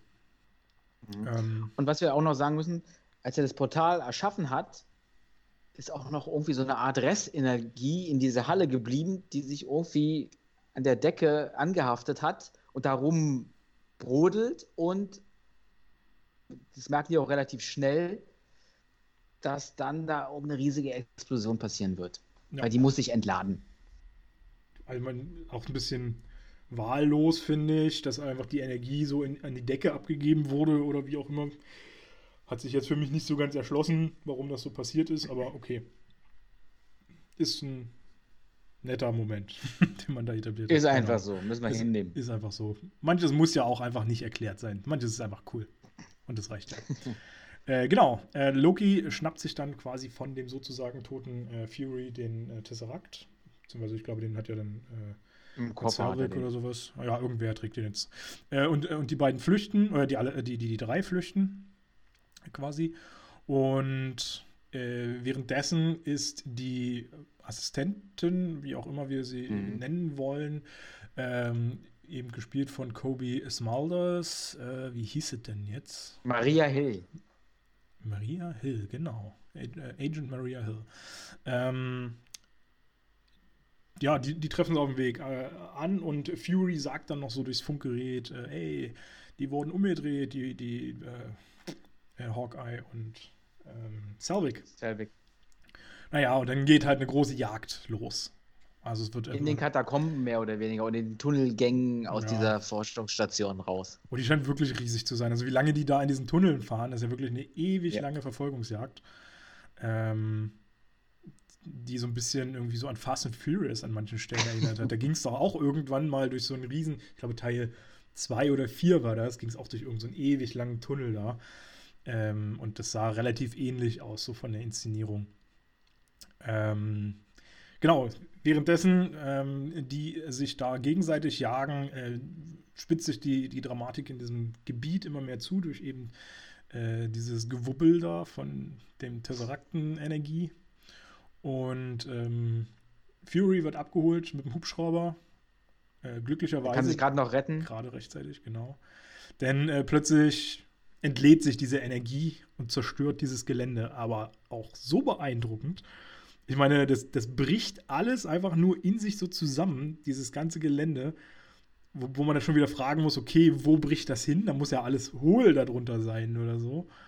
Äh, da, das, das, da sind ja fällt. riesige Hallen, die, die, die, fallen komplett zusammen. Oder so ein Tunnelsystem unten drin und das wird alles. Pff, ja, gut, wir kriegen nicht gezeigt. Ja, es kann sein, dass das ja auch noch mehrere Etagen dann noch drunter sind. Das kann natürlich alles auch sein noch, ja. Ähm, ja, ist auf jeden Fall krass. Also das ganze Gelände wird in Schutt und Asche gelegt. Ähm, während sie in, in, den Tunneln noch fliehen vor den Einbrüchen, ähm, macht sich Fury schon mal bereit, irgendwie die noch abzufangen, weil er natürlich unbedingt den Tesseract schützen will, retten will. Und ähm, draußen kommt es dann noch mal zu einer Konfrontation zwischen äh, äh Loki und zwischen äh, Fury äh, in der der Hubschrauber abgeschossen wird von Loki. Genau, durch, durch sein Zepter. Genau. Damit kann er nämlich auch schießen. Was im Prinzip ja wahrscheinlich einfach nur eine Energieentladung ist von der Energie, mhm. die sowieso im Stein ist. Äh, äh, richtig, genau. Im Prinzip das, was ja, ähm, ähm, wie heißen sie denn?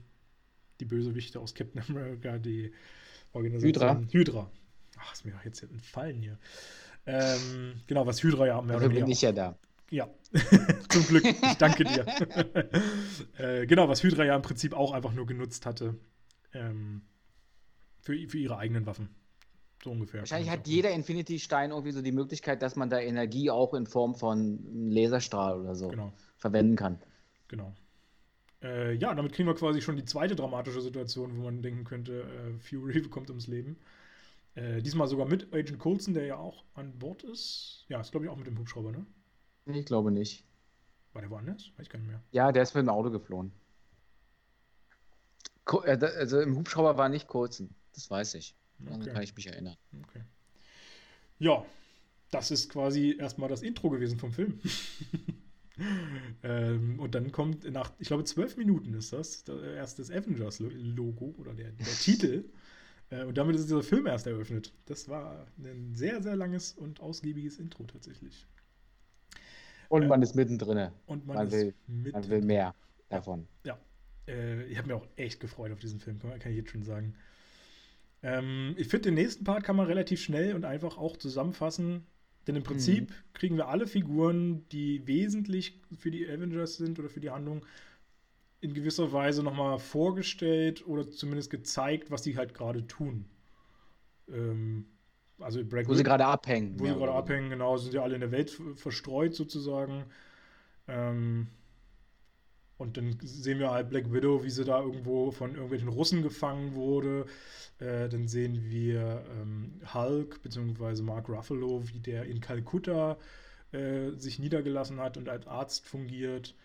Äh, wir sehen Iron Man, wie er seinen Stark Tower zusammenbastelt, mitten in New York, ne? In Manhattan, wenn ich hm, mit, mit, mit, mit, einer neuen Energiequelle, mit seinem Arc-Reaktor, genau. der wirklich das ganze Gebäude mit endloser Energie versorgt. Richtig. Weil sie das, was eigentlich sein Vater wollte, setzt er jetzt um in seinem Gebäude. Beziehungsweise endlos ist es noch nicht. Äh, er hat zwischendurch irgendwann mal gesagt, ein Jahr reicht das wohl auf jeden Fall. Oder, okay, gut. Tatsächlich. Ähm, ist mir auch Auf nur so, so die.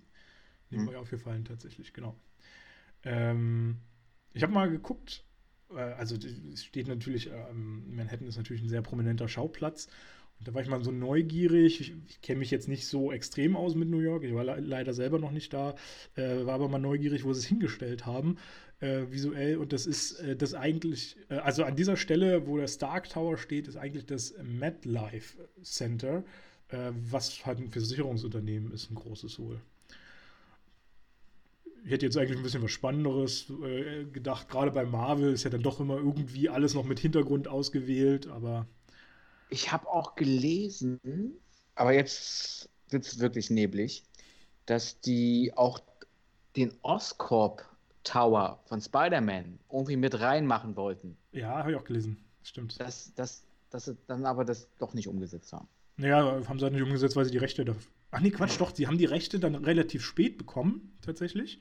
Äh, aber Aber, da dann war, war es schon abgedreht und die Genau. wollten es halt nicht nochmal nachträglich installieren. richtig, quasi die Stadt war digital komplett schon angelegt und das wäre nochmal extra Arbeit gewesen.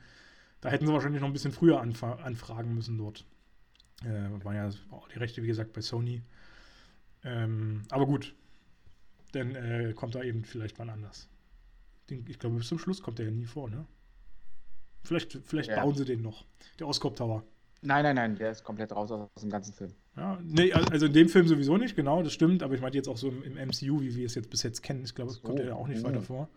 Habe ich nie drauf geachtet. Aber vielleicht bauen Aber das wäre jetzt noch. mal, ja, wäre es jetzt mal wert, mal zu schauen, ob es in den anderen Avengers-Filmen eventuell. Ja. Sagst du eigentlich Avengers oder Avengers? Äh, beides, wie, wie ich gerade Lust habe. Je nachdem, wie du dich fühlst, Tagesform. ja. ich glaube, heute sage ich Avengers. Äh, habe ich übrigens auch übrig- überlegt, ob das eine Anlehnung an den Trump Tower sein soll. Was schätzt du? Also, ich meine, ja Stark, der Stark Tower?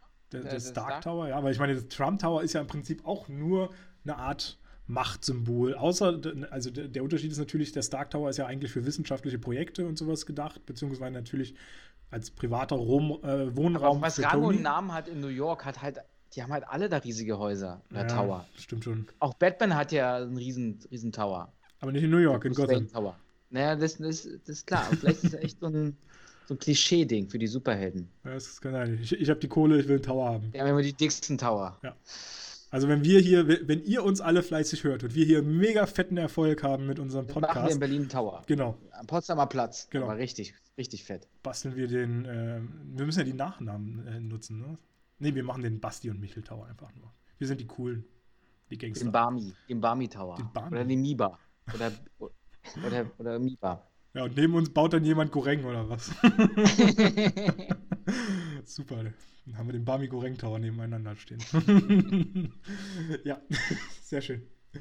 Ähm, was ich interessant fand, äh, was ich äh, rausgefunden habe, äh, ist, äh, Robert Downey Jr. wollte eigentlich für seine private Sammlung ähm, etwas von diesem Tower äh, gerne haben, nach dem Film dann.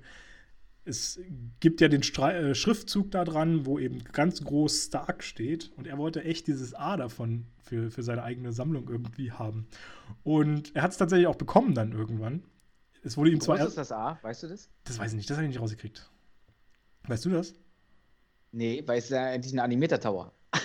Also, Ja, das stimmt, aber ich, ich gehe mal davon aus, so eine, weiß nicht, ob sie sowas werden sie schon irgendwie alles gebastelt haben danach. Ich habe keine Ahnung, wo, wo sie das alles her haben. Ähm, vielleicht haben sie dieses Plateau halt einfach gebastelt, wo es dann immer mal wieder drauf spielt. ja, zum Schluss, wo die dann, oder, oder später, wo die dann auch da ein bisschen fighten. Genau, Kann sein, dass damit sowas können sie ja nachgebaut haben. ein Plastik gab. Ähm, in Plastik, genau. Als Plastik. äh, ja, Als genau. Plastik in Plastik. Und ihm wurde halt erstmal verboten, dieses A zu nehmen. Äh, ich vermute mal, das war jetzt aber nicht so ganz klar, weil sie ja den äh, zweiten Avengers. Warum dann auch wollt ihr unbedingt das A haben? Weil es cool findet. Keine Ahnung. Keine Ahnung. Okay. Und weil das der einzige Buchstabe ist, der in seinem Namen nicht vorkommt. ich weiß es nicht, damit er auch mal ein A in seinem Leben hat. Ich kaufe ein A. äh, ja, ja, er hat es aber auf jeden Fall erstmal nicht bekommen. Ihm wurde es dann aber wohl ein Jahr später zum Geburtstag geschenkt.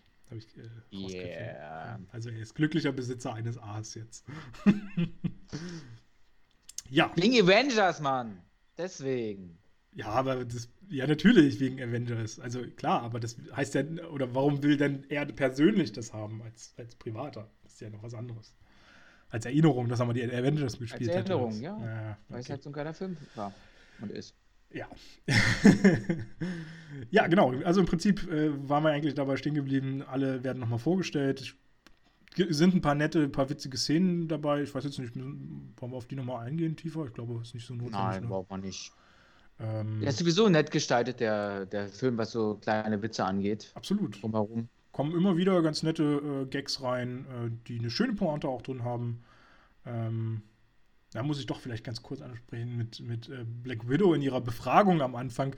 Finde ich wirklich so süß, als sie auf dem äh, Stuhl sitzt, da ausgehört wird, richtig wie man es sich so vorstellt bei, äh, bei, bei russischen ähm, Patriarchen oder Verhören, ja. Ähm, und, und plötzlich ein Anruf kommt, äh, der quasi durchblicken lässt, dass das genau andersrum ist und Black Widow eigentlich ihn verhört und er alles ausquatscht, was er äh, auszuquatschen haben soll. Und fand ich ganz süß. Schöner Humor, der, der da drin steckt. Ja, stimmt. Genau mein Ding. Äh, genau. Ähm, im, im, Prinzip sind äh, Tony und äh, Pepper Potts in ihrem Loft oder wie man das bezeichnen will, in, in, im, im Top of the Tony Stark Tower. haben sie ihre eigene Wohnung eingerichtet. Äh, bequatschen gerade so ein bisschen ihre Begeisterung dafür. Und ich habe da mal äh, rausgefunden, äh, die, ich weiß jetzt nicht genau, wie groß die Pepper Potts ist, aber tatsächlich musste äh, Robert Downey Jr. Plateauschuhe tragen, weil er ist nämlich echt klein. Mhm. Ich habe mir letztes Jahr mal gesehen und das ist wirklich ein Zwerg. Ähm, und äh, der hat etwa so 10 cm hohe Plateauschuhe getragen, um ungefähr so groß zu sein wie Pepper Potts. Ähm, und sie war, glaube ich, ähm, stellenweise barfuß dann in den Stimmt, genau, ja. Richtig. Darf man ja auch nicht vergessen. Äh, auch, auch beeindruckend tatsächlich, ja.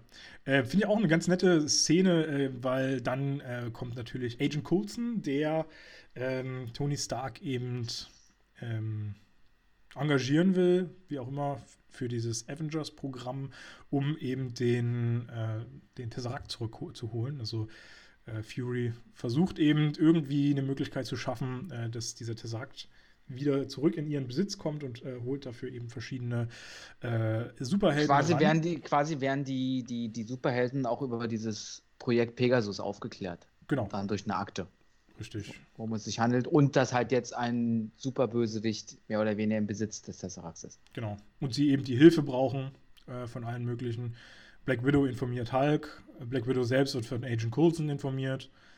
Ähm, Tony wird von Agent Coulson informiert. Dann haben wir noch Captain America. Den, ach ja, Captain America kann man noch kurz erwähnen.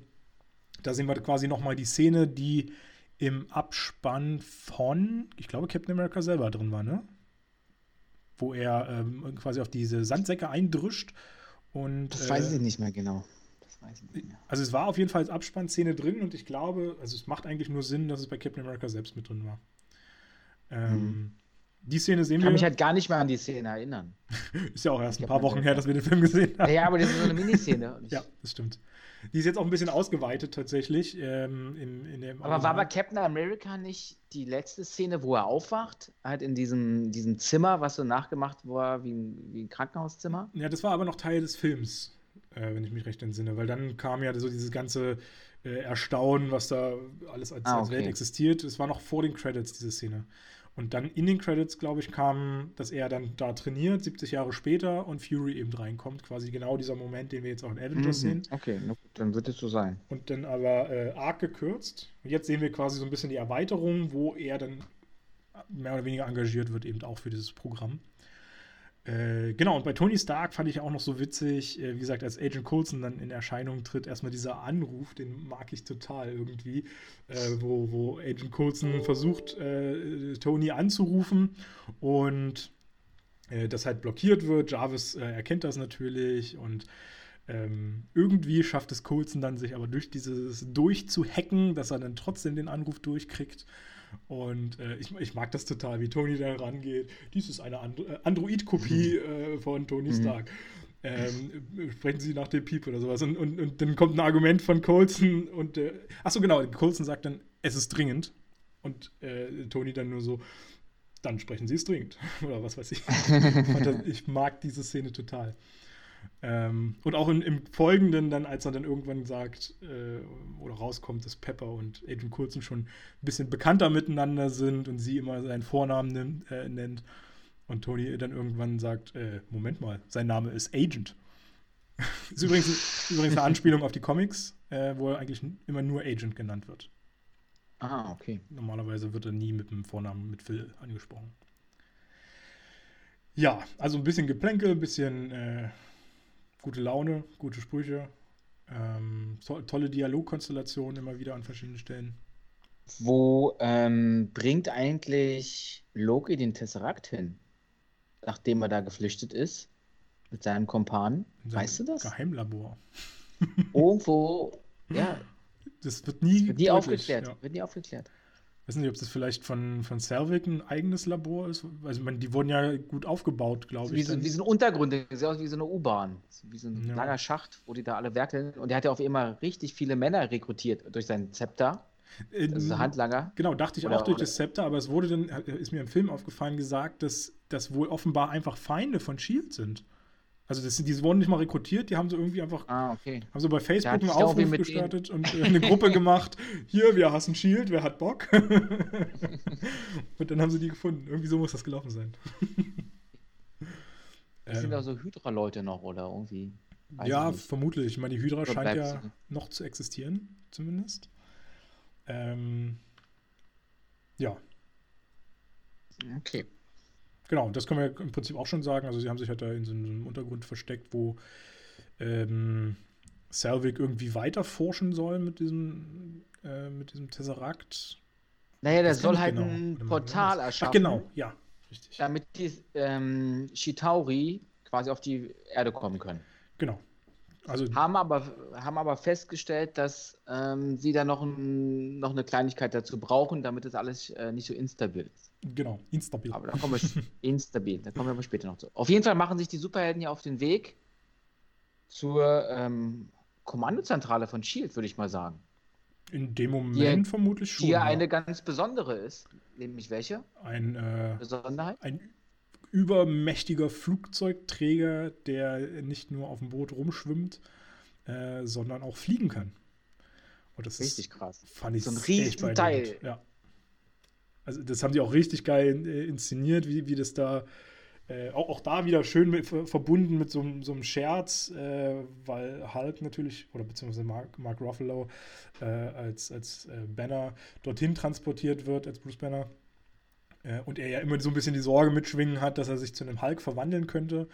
Äh, und fand ich ganz, so, ganz nett, wie sie dann so an den Rand dieses ähm, Flugzeugträgers gehen und äh, er dann schon total Sorge hat, äh, dass das ein U-Boot ist, weil man irgendwie erfährt, dass da noch mehr hintersteckt hinter diesem Ding äh, und schon Panik hat, oh, die schließen mich jetzt hier als so Risikopatienten, sag ich mal, ein in so eine Hülle. Äh, das kann ja nur schief gehen und plötzlich geht es genau in die andere Richtung von statt nach unten. Weißt du, wie der Flugzeugträger eigentlich heißt? Nee. Der hat eine Betitelung. Das ist ein Helicarrier so, 64. Ja. Helicarrier 64. Davon gibt es ja mehrere. Ach, 64 hätte ich jetzt gar nicht gewusst. Helicarrier hätte ich sogar noch mal hingekriegt dann gleich, aber mhm. 64, krass. Ja, das sehen wir, glaube ich, in äh, Captain America 2, ne? dass es da eine ganze Menge von gibt. Wenn ich mich jetzt so richtig entsinne. Ähm, also ich muss sagen, ich finde den auch ziemlich nice. Und äh, ich vermute mal, dass damit wieder so ein bisschen die Intention auch verfolgt wurde, äh, wie es ja schon bei Iron Man 2 war, ein, äh, eine Gerätschaft im Film zu etablieren, um Anreize zu geben, in der realen Welt sowas umzusetzen. Weil es gibt ja nicht so ja. viele Flugzeugträger. Aber wie krass wäre das, wenn es jetzt noch einen fliegenden Flugzeugträger gäbe? Was der für Energie verbrauchen muss. Ja. der läuft auf jeden Fall nicht auf Ökostrom. Der, der wird ja auch von. Ähm, ja, Turbinen sind es ja nicht, sind also wie so wie so. Ja, Propeller, kannst du schon, kann man schon fast so sagen, ja. Ja. Aber finde ich auch so ein bisschen seltsam, die Technik, weil, also klar, Propeller stoßen natürlich in gewissem Sinne schon auch ab, ist ja, ist ja klar.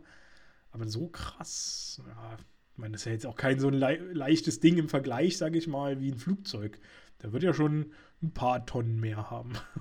Ja, klar. Tja, äh, ja, krasse Technik. Ob das alles so hinhaut, wer weiß, wer weiß. Ähm, genau. Und die kommen dort eben alle zusammen. Ziel ist es halt, wie gesagt, den Tesseract äh, zu finden. Und damit werden dann relativ zeitnah äh, auch vor allem ähm, Banner und äh, Tony Stark beauftragt. Das sind ja beides so die Wissenschaftsköpfe darunter. Äh, die Physiker unter denen. Genau. Und äh, kriegen dann auch ihr eigenes cooles Labor dort mit allen möglichen Spielereien und äh, basteln da halt irgendwas mit Gammastrahlung, weil der wohl offenbar Gammastrahlung von sich gibt, der Tesseract. Das ist ja auch Banners Spezialgebiet. Es wird auch relativ deutlich auch gesagt, dass Banner nicht dort ist, um als Hulk tätig zu sein, sondern wirklich nur als Forscher. Ähm, und damit wollen sie irgendwie ausfindig machen, wo der Tesseract sich eben gerade befindet. Ich glaube, das ist so die Hauptaufgabe. Ich weiß gar nicht, warum die anderen dann momentan schon da auf dem, an Bord sind. Naja, die anderen sind halt auch da, um irgendwie Loki-Paroli zu bieten. Ja, also, wenn du nicht weißt, wo sie sind, dann kannst du ja Loki keine Parole bieten. Also theoretisch hätten sie noch Nee, aber ist ja logisch, wenn du, den, wenn du den Tesseract findest, dass du dann auf Loki triffst. Ja. Ja. Ja. ja, auf jeden Fall sehen wir sie da alle schon mal dann äh, so, so, so, weit zusammen. Und ähm, es wird im Prinzip irgendwie ausfindig gemacht. Also, also erstmal äh, wenn sich, stellen sich da natürlich alle gegenseitig vor, die haben ja alle noch nie miteinander zu tun gehabt, so wirklich. Die sehen sich alle mehr oder weniger das erste Mal. Gibt es auch wieder so ein paar ganz nette ironische Szenen. Ich mag zum Beispiel die ganz gerne, wo äh, Tony Stark dann sich äh, hinstellt äh, in diesem ähm, auf dieser Brücke quasi von dem, von dem Ding, wo alles gesteuert wird, die ganze Technik und sowas, und versucht, ähm, das kommt glaube ich aber später, ne? Äh, versucht ähm, Fury nachzumachen und äh, feststellt, dass da hinten irgendwo einer zockt gerade. ich glaube, das kommt aber später erst, das ist auch wurscht. Ein bisschen später. Äh, aber die, die Szene mag ich dann äh, auf jeden Fall auch nochmal ganz nett, äh, fand ich ganz nett. Ähm, genau, und äh, währenddessen wird festgestellt durch ein Gesichtsscan, also sie nehmen halt von allen Kameras auf der ganzen Welt, von allen Handykameras, von allen Laptop-Kameras und sowas, nehmen sie alle möglichen Bilder auf und versuchen darüber Loki oder eben Selvig oder ähm, Hawkeye ausfindig zu machen, weil irgendwer. Ja, Shield hält es nicht so mit dem Datenschutz. Ja, ich, pff, Datenschutz braucht kein Mensch. Weg damit. Dann würde auch endlich mal die Corona-App funktionieren. also weg damit. Braucht man nicht. Ähm, genau, die versuchen darüber Loki ausfindig zu machen und im Prinzip schaffen sie es ja auch. Sie finden ihn. Relativ schnell in einer ganz äh, großen äh, Weltstadt, die alle mal in ihrem Leben besucht haben müssen. Äh, das, die, die, die schönste Stadt wohl offenbar der Erde sein muss, äh, dass sie in diesem Film auftaucht. Nämlich welcher? Ähm, lass mich raten, bei so vielen großen Städten. Stuttgart? Korrekt. Ja, das Mega-Ding.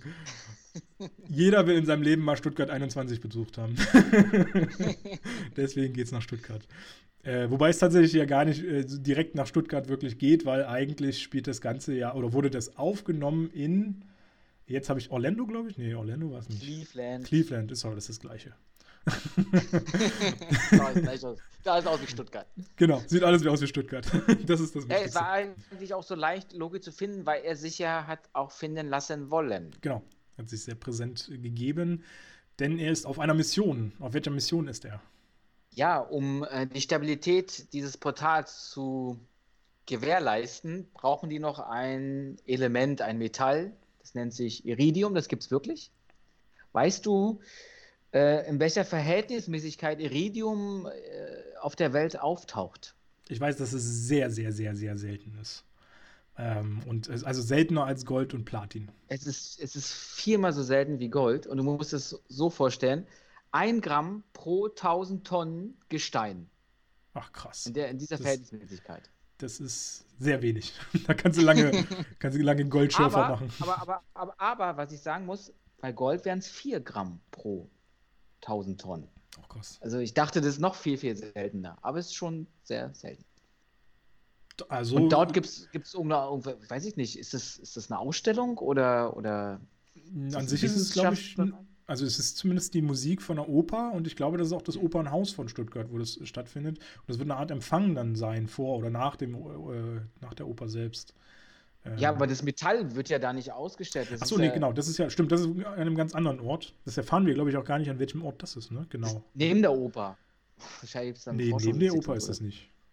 Das wirkt eher so, als ob es ein komplett anderer so. Standort ist. Also sonst wo. Aber das ist, das ist schon ein. Ach so. Der ist nur, diese, dieser Standort ja, ist nur gesichert und dafür muss eben. Aber Loki ist das nicht, aber es ist in Stuttgart oder nicht in Stuttgart? Das wird halt nicht so ganz klar, ob dieser. Weil Loki, also das Iridium ist ja irgendwo gesichert. Und genau. dazu braucht man ähm, als Schlüssel die Iris, ein Auge. Genau. Und Loki schnappt sich da jemanden auf dieser Opernveranstaltung und relativ brutal, muss ich sagen. Absolut. Weiß ich nicht, hat ja so eine Art Maschine mit Greifarmen, die ja. quasi aufs Auge gesetzt werden und dann fräst er das so raus oder was?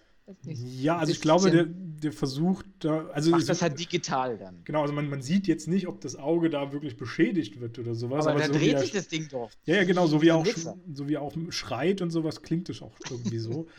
ähm, aber man weiß halt nicht so richtig, wird das Auge jetzt entfernt, was aber eigentlich ja gar nicht notwendig ist, weil es wird ja digitalisiert einfach nur. Vielleicht ist es auch einfach nur, dass eben die Augenlider weggefräst werden, damit eben dieses Auge komplett der, der Rundigkeit, keine Ahnung, aufgenommen wird. Äh, aber sieht äh, ziemlich übel aus. Auf ich habe mir halt noch nie Gedanken darüber gemacht. Ich dachte, die sind unmittelbar quasi alle in Stuttgart. Er rennt halt nur ins Hauptgebäude und im Nebengebäude wäre quasi das Metall. Aber es ist natürlich völlig jetzt so von den Szenen betrachtet egal. Die können ja überall sein. Ja. Also es könnte sein, dass beides in Stuttgart ist, aber es wirkt nicht so, als ob sie neben, ob das, aber warum das nebeneinander ist. Äh, gut, aber er muss ja, er fliegt ja dahin, weil der Typ, und zwar heißt der Heinrich Schäfer, dem da das Auge irgendwie mhm. rausgenommen wird oder beschädigt wird. Ähm, es muss ja in Deutschland sein, definitiv. Dann. Weil, jo, wenn der in Stuttgart arbeitet, mehr oder weniger, oder dahin geht, dann muss es ja wahrscheinlich auch. Ja, wobei, es gibt natürlich auch Leute, die international arbeiten und so. Aber ja, vermutlich wird es schon in Deutschland sein, das Iridium. Das äh, ist. Äh, Sagen wir mal einfach so, der fliegt nach Stuttgart oder taucht da auf, weil da dieser Typ ist, genau. dieser Augetyp. Genau, dieser Augetyp. ähm, ja, auch total lässig. Wobei, das fand ich auch ein bisschen seltsam. Er geht vorne ganz normal durchs Portal rein und muss dann eine große Treppe runtergehen. Das heißt, ist dieses Opernhaus unterirdisch gebaut oder was? Geht man nicht vorher noch eine Treppe rauf, ja, bevor man da reingeht? Genau, das fehlt nämlich irgendwie so ein bisschen. Mhm. Ähm, ist nicht so. Keine Ahnung. Ja, ist auch wahrscheinlich nicht, ist, ist auch absolut nicht wichtig, aber äh, das hat mich immer schon so ein bisschen gestört. Dieser Cut, das wirkt irgendwie ein bisschen seltsam, finde ich. Äh, da fehlt ein bisschen Erklärung drin. Ähm, genau. Er frisst quasi dieses Auge raus oder wie auch immer er das macht. Äh, somit kriegt ähm, Agent Barnes äh, sein. Äh, Agent Barton, nicht Barnes, pardon. Äh, kriegt dann sein Hologramm von dem Auge, um eben Zugriff zu diesem äh, Iridium zu bekommen. Der geht, glaube ich, gar nicht in die Halle irgendwie rein oder so. Das kriegt er direkt von draußen, ne? Kann das sein? Dieses, Was kriegt er von draußen? Das Iridium. Das er öffnet die Tür, geht rein, nimmt sich das, aber die Szene ist halt ganz relativ kurz. Ja, ich, also für, für mich wirkte das immer so, ich habe das jetzt gar nicht so präsent vor Augen, aber das wirkte immer so, für mich so wie so, bei so einer Bibliothek, so ein Nachtschalter, wo du Bücher reingeben kannst. Äh, so ungefähr wirkte das auch, als ob der dann da steht, auswählt, oh, ich will Iridium haben und dann wird das nach draußen gefahren oder so, ich weiß es nicht. Genau, die Szene nicht mehr im Kopf. Sah, sah immer so ein bisschen seltsam aus. Ähm, genau, kriegt damit sein Iridium und äh, damit kann dann eben Selvig weiter forschen an diesem ganzen Projekt äh, und das äh, verbasteln, um das Portal zu stabilisieren. Gleichzeitig äh, lenkt natürlich Lo ähm, ähm, doch Loki auch so ein bisschen Aufmerksamkeit, wie gesagt, auf sich. Sie haben ihn natürlich, die Avengers haben ihn ja ausfindig gemacht und wollen ihn stellen, wollen den Tesseract von ihm zurück. Es äh, taucht als erster Captain America mit Black Widow und mit Hawkeye auf. Ne, Hawkeye ist der dabei? Hawkeye kann es gar nicht sein. Ne, der ist gar nicht dabei. Ist nur Black Widow und, und Captain America dabei, ne? Mhm. Ähm, und dann kommt erstmal ein ganz netter Fight eigentlich zwischen Captain America, nachdem äh, Loki noch ein paar Bürger von Stuttgart unterjocht hat und äh, da eine äh, Person auftritt, wo wir uns beide sicher waren, sie zu kennen und beide nicht drauf gekommen sind, wer es ist. Aber du weißt es. Glaube ich. Ich habe dir vorhin den Namen gesagt. äh, Tigger, Tigger. Ja. Äh, Kenneth Tigger. Ke Kenneth Tiger, heißt genau. Der, Tiger heißt der, heißt der äh, Schauspieler. Das, das Gesicht kam mir oder kam uns beiden total bekannt vor. Ich habe ihn tatsächlich erst mit Bruno Ganz verwechselt, ähm, was für mich auch sinnvoll gewesen wäre, weil Bruno Ganz ja ein deutscher Schauspieler ist, der auch sehr, sehr groß war. Ja, auch. Äh, aber Kenneth Tiger ähm, ist auch ein sehr, sehr bekannter Darsteller. Den hat man äh, unter anderem in Zwielicht 1996 gesehen. Oder äh, Die Verlegerin jetzt zuletzt 2017, auch äh, klasse Film. Hat auch Mark Ruffalo mitgemacht? Nee, ich glaube nicht. Nein, hat er nicht mitgemacht. Ähm, der übrigens auch äh, Germanistik studiert hat, also der kann sogar Deutsch. Also ein bisschen, zumindest ein bisschen Ähnlichkeit mit Deutschland hat er. Oder nicht mit Deutschland, aber er kennt die deutsche Sprache, sagen wir es so. äh, ja, genau, nachdem er die unterjocht hat, äh, der, der Loki, und äh, dieser eine Mann eben aufsteht und sich wehrt gegen den. Äh, den, den möchte Typen, gern Herrscher. Möchte gern Herrscher, genau, möchte gern König. Ähm, also da merkt man tatsächlich auch wieder mal endlich seinen Charakter äh, sehr, sehr gut durch, dass er über irgendwas einfach die Macht haben will. Ne? Es ist einfach ihm scheißegal, glaube ich, wen er Er war immer hat. die Nummer zwei. Er wusste, genau. Thor ist unantastbar aus seiner Sicht und wahrscheinlich über die ganzen Jahre ist da so viel Groll und, und, und Zwietracht irgendwie hat sich da angestaut. Ich will auch mal in der ersten Reihe stehen. Und immer wir Menschen sind dann die Opfer. Wir Armen. genau. Äh, auf jeden Fall gibt es einen ganz netten Fight zwischen Captain America und äh, Loki äh, der sich schon äh, ganz cool rausgestellt, äh, raus, äh, herausstellt. Und äh, dann taucht irgendwann natürlich auch noch Tony Stark auf mit etwas ganz Besonderem, denn er kapert quasi dieses Flugzeug, wo, ähm, wo Black Widow noch drin ist und leitet dort was ein. Was kriegen wir dann zu hören? ACDC. Ja. Sein. Lied. ich finde das super, dass sich ACDC so durch Und das haut ja auch raus auf die äh, Straße von Stuttgart irgendwie. Ja. Auf Lautsprechern wird das dann. ich finde das super.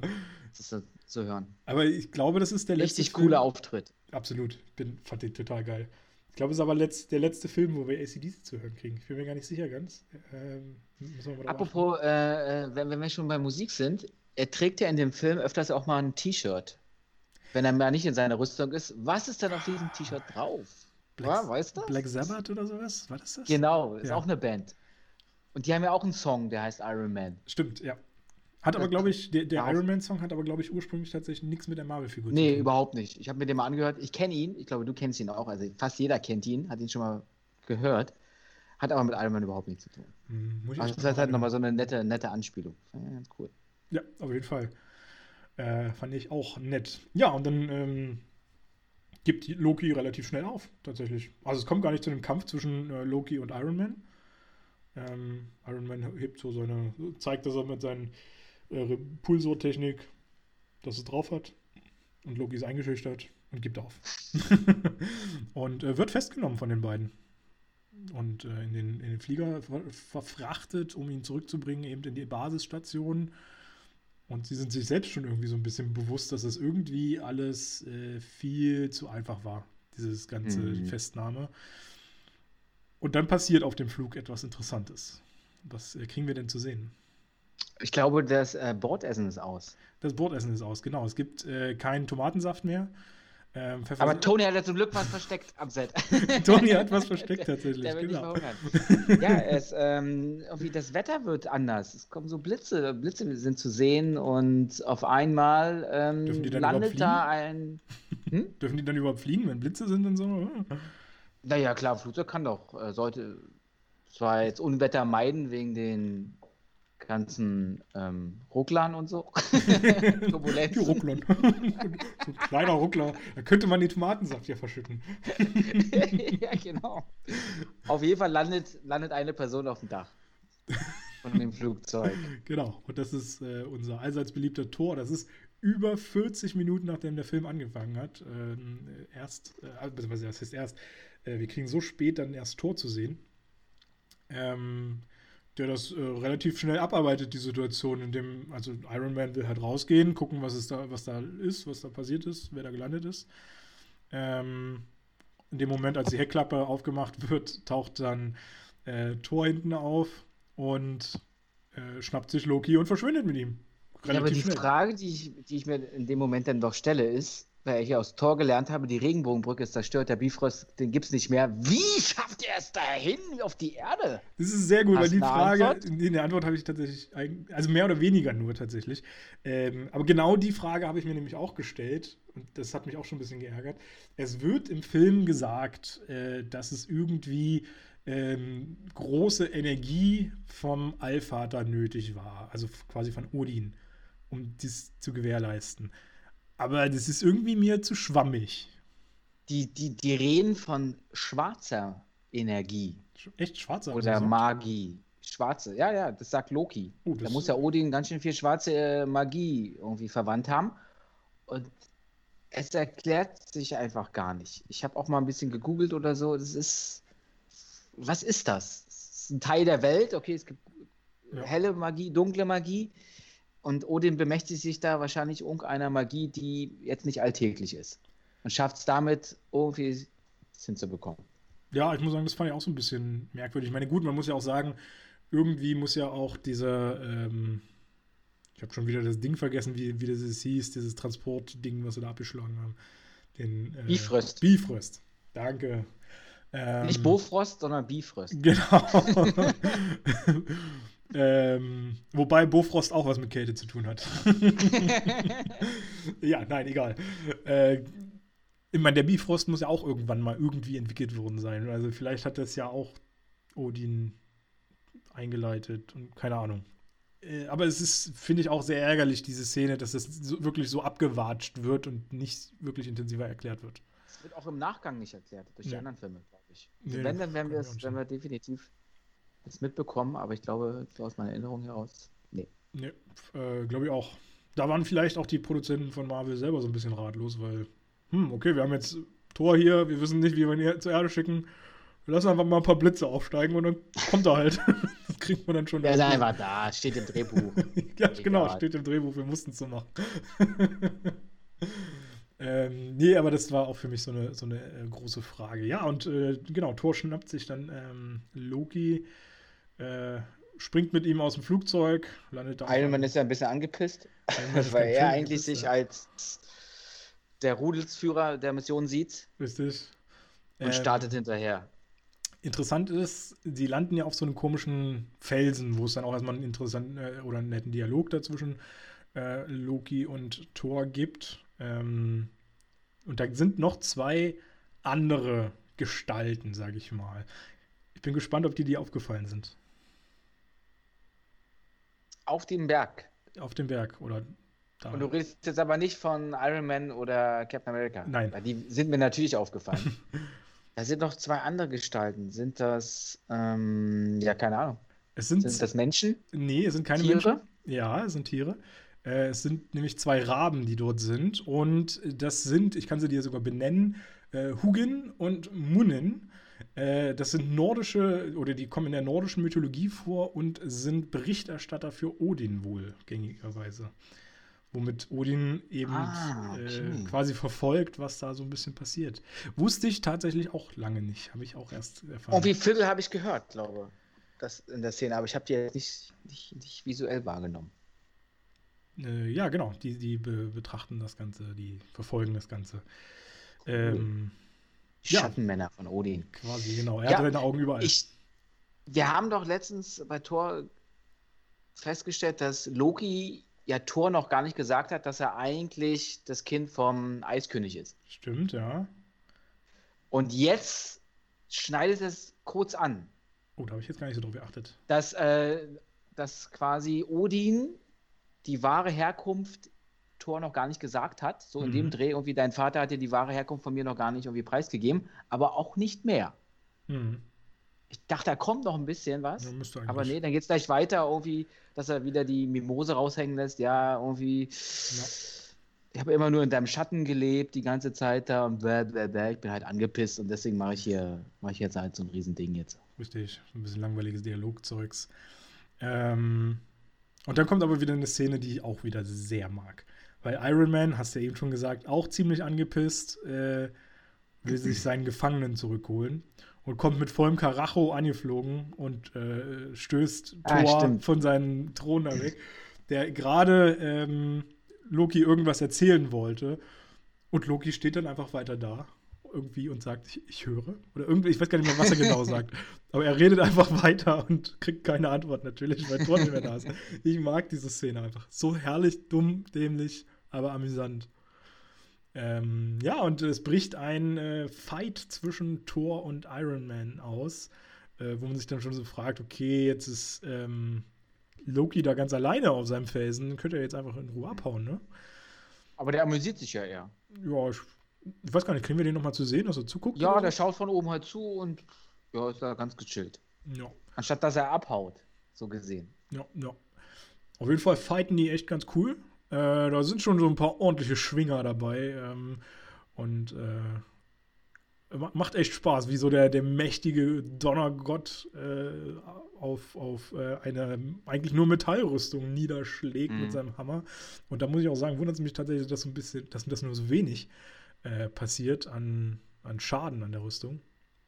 Äh, aber da kommt auch noch eine Szene, die ich auch immer noch ganz nett finde, wo Thor seine ganzen Blitze beschwört und diese auf Iron Man schickt. Und er erstmal halt natürlich total panisch, vielleicht so ein bisschen angelehnt an Teil 2, wo er ja auch schon mit so einem Energiestoß versetzt wurde, mhm. wo seine Rüstung zerstört wurde. Ja, stimmt. Ähm, und, und plötzlich äh, wird aber nicht mehr seine Rüstung zerstört, sondern seine Energie wird äh, nach oben getrieben auf über 400 Prozent. Ich glaube, man sieht im Helm auch, äh, wie die Prozentzahl hochgeht und ich glaube, die endet bei 475 oder sowas. Richtig, ganz genau. Und das ist natürlich die Möglichkeit, einen richtig krassen, ordentlichen Energiestoß loszulassen. Also das ist auch wieder eine Szene, die ich sehr mag, tatsächlich. Ähm, ja, und der Fight muss natürlich auch ein Ende finden irgendwie. Beide sind sich scheinbar ebenbürtig, was ich ein bisschen krass finde im, mm. Kräfteverhältnis. Gott. Ich glaube aber, Thor hm. sieht ihn ja nicht als Feind an, sondern ähm, ja, wird dann nicht zu 100% seine Macht ausspielen, sondern ja. will er, dass der ruhig gestellt ist, damit er mit seinem Bruder weitermachen kann. Da hat er nur den Gummihammer aus, rausgeholt. Ja, in dem Dreh. Genau. Ja, äh, und es taucht natürlich noch einer auf, der dann das Ganze beendet, äh, beenden will. Das ist wer? Der große Staatsmann, Captain America. Genau.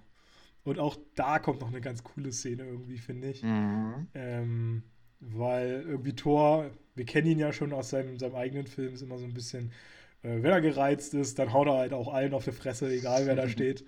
Ähm, und Captain America will das Ganze unterbrechen. Thor setzt zum Sprung an, will auf ihn einschlagen.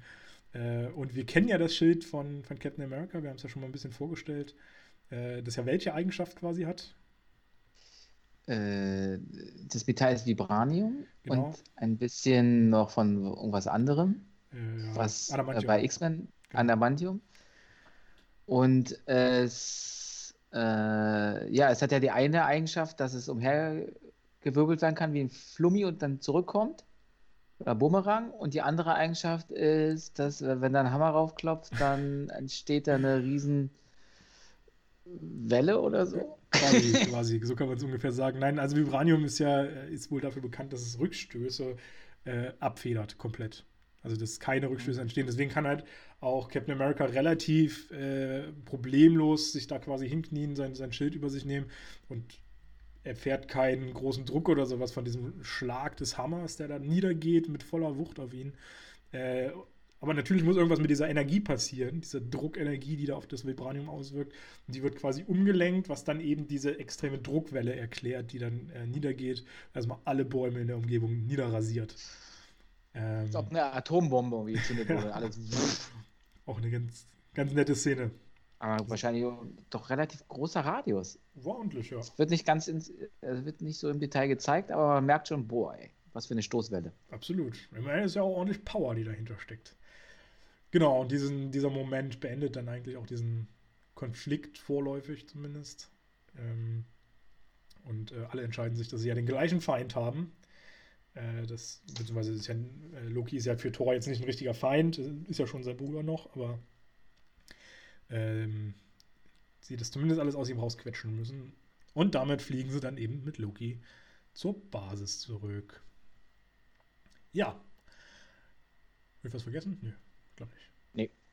In, in, in, der Basis selber, also sie haben ja, die Avengers haben ja mittlerweile dann auch das Zepter an sich genommen, ähm, was dann auch da in dem Forschungslabor Platz findet, wo ich mich dann so ein bisschen gewundert habe, okay, die forschen gerade daran, wo, wo der Tesseract ist und bla, aber das Zepter interessiert die gar nicht, da forschen die gar nicht dran.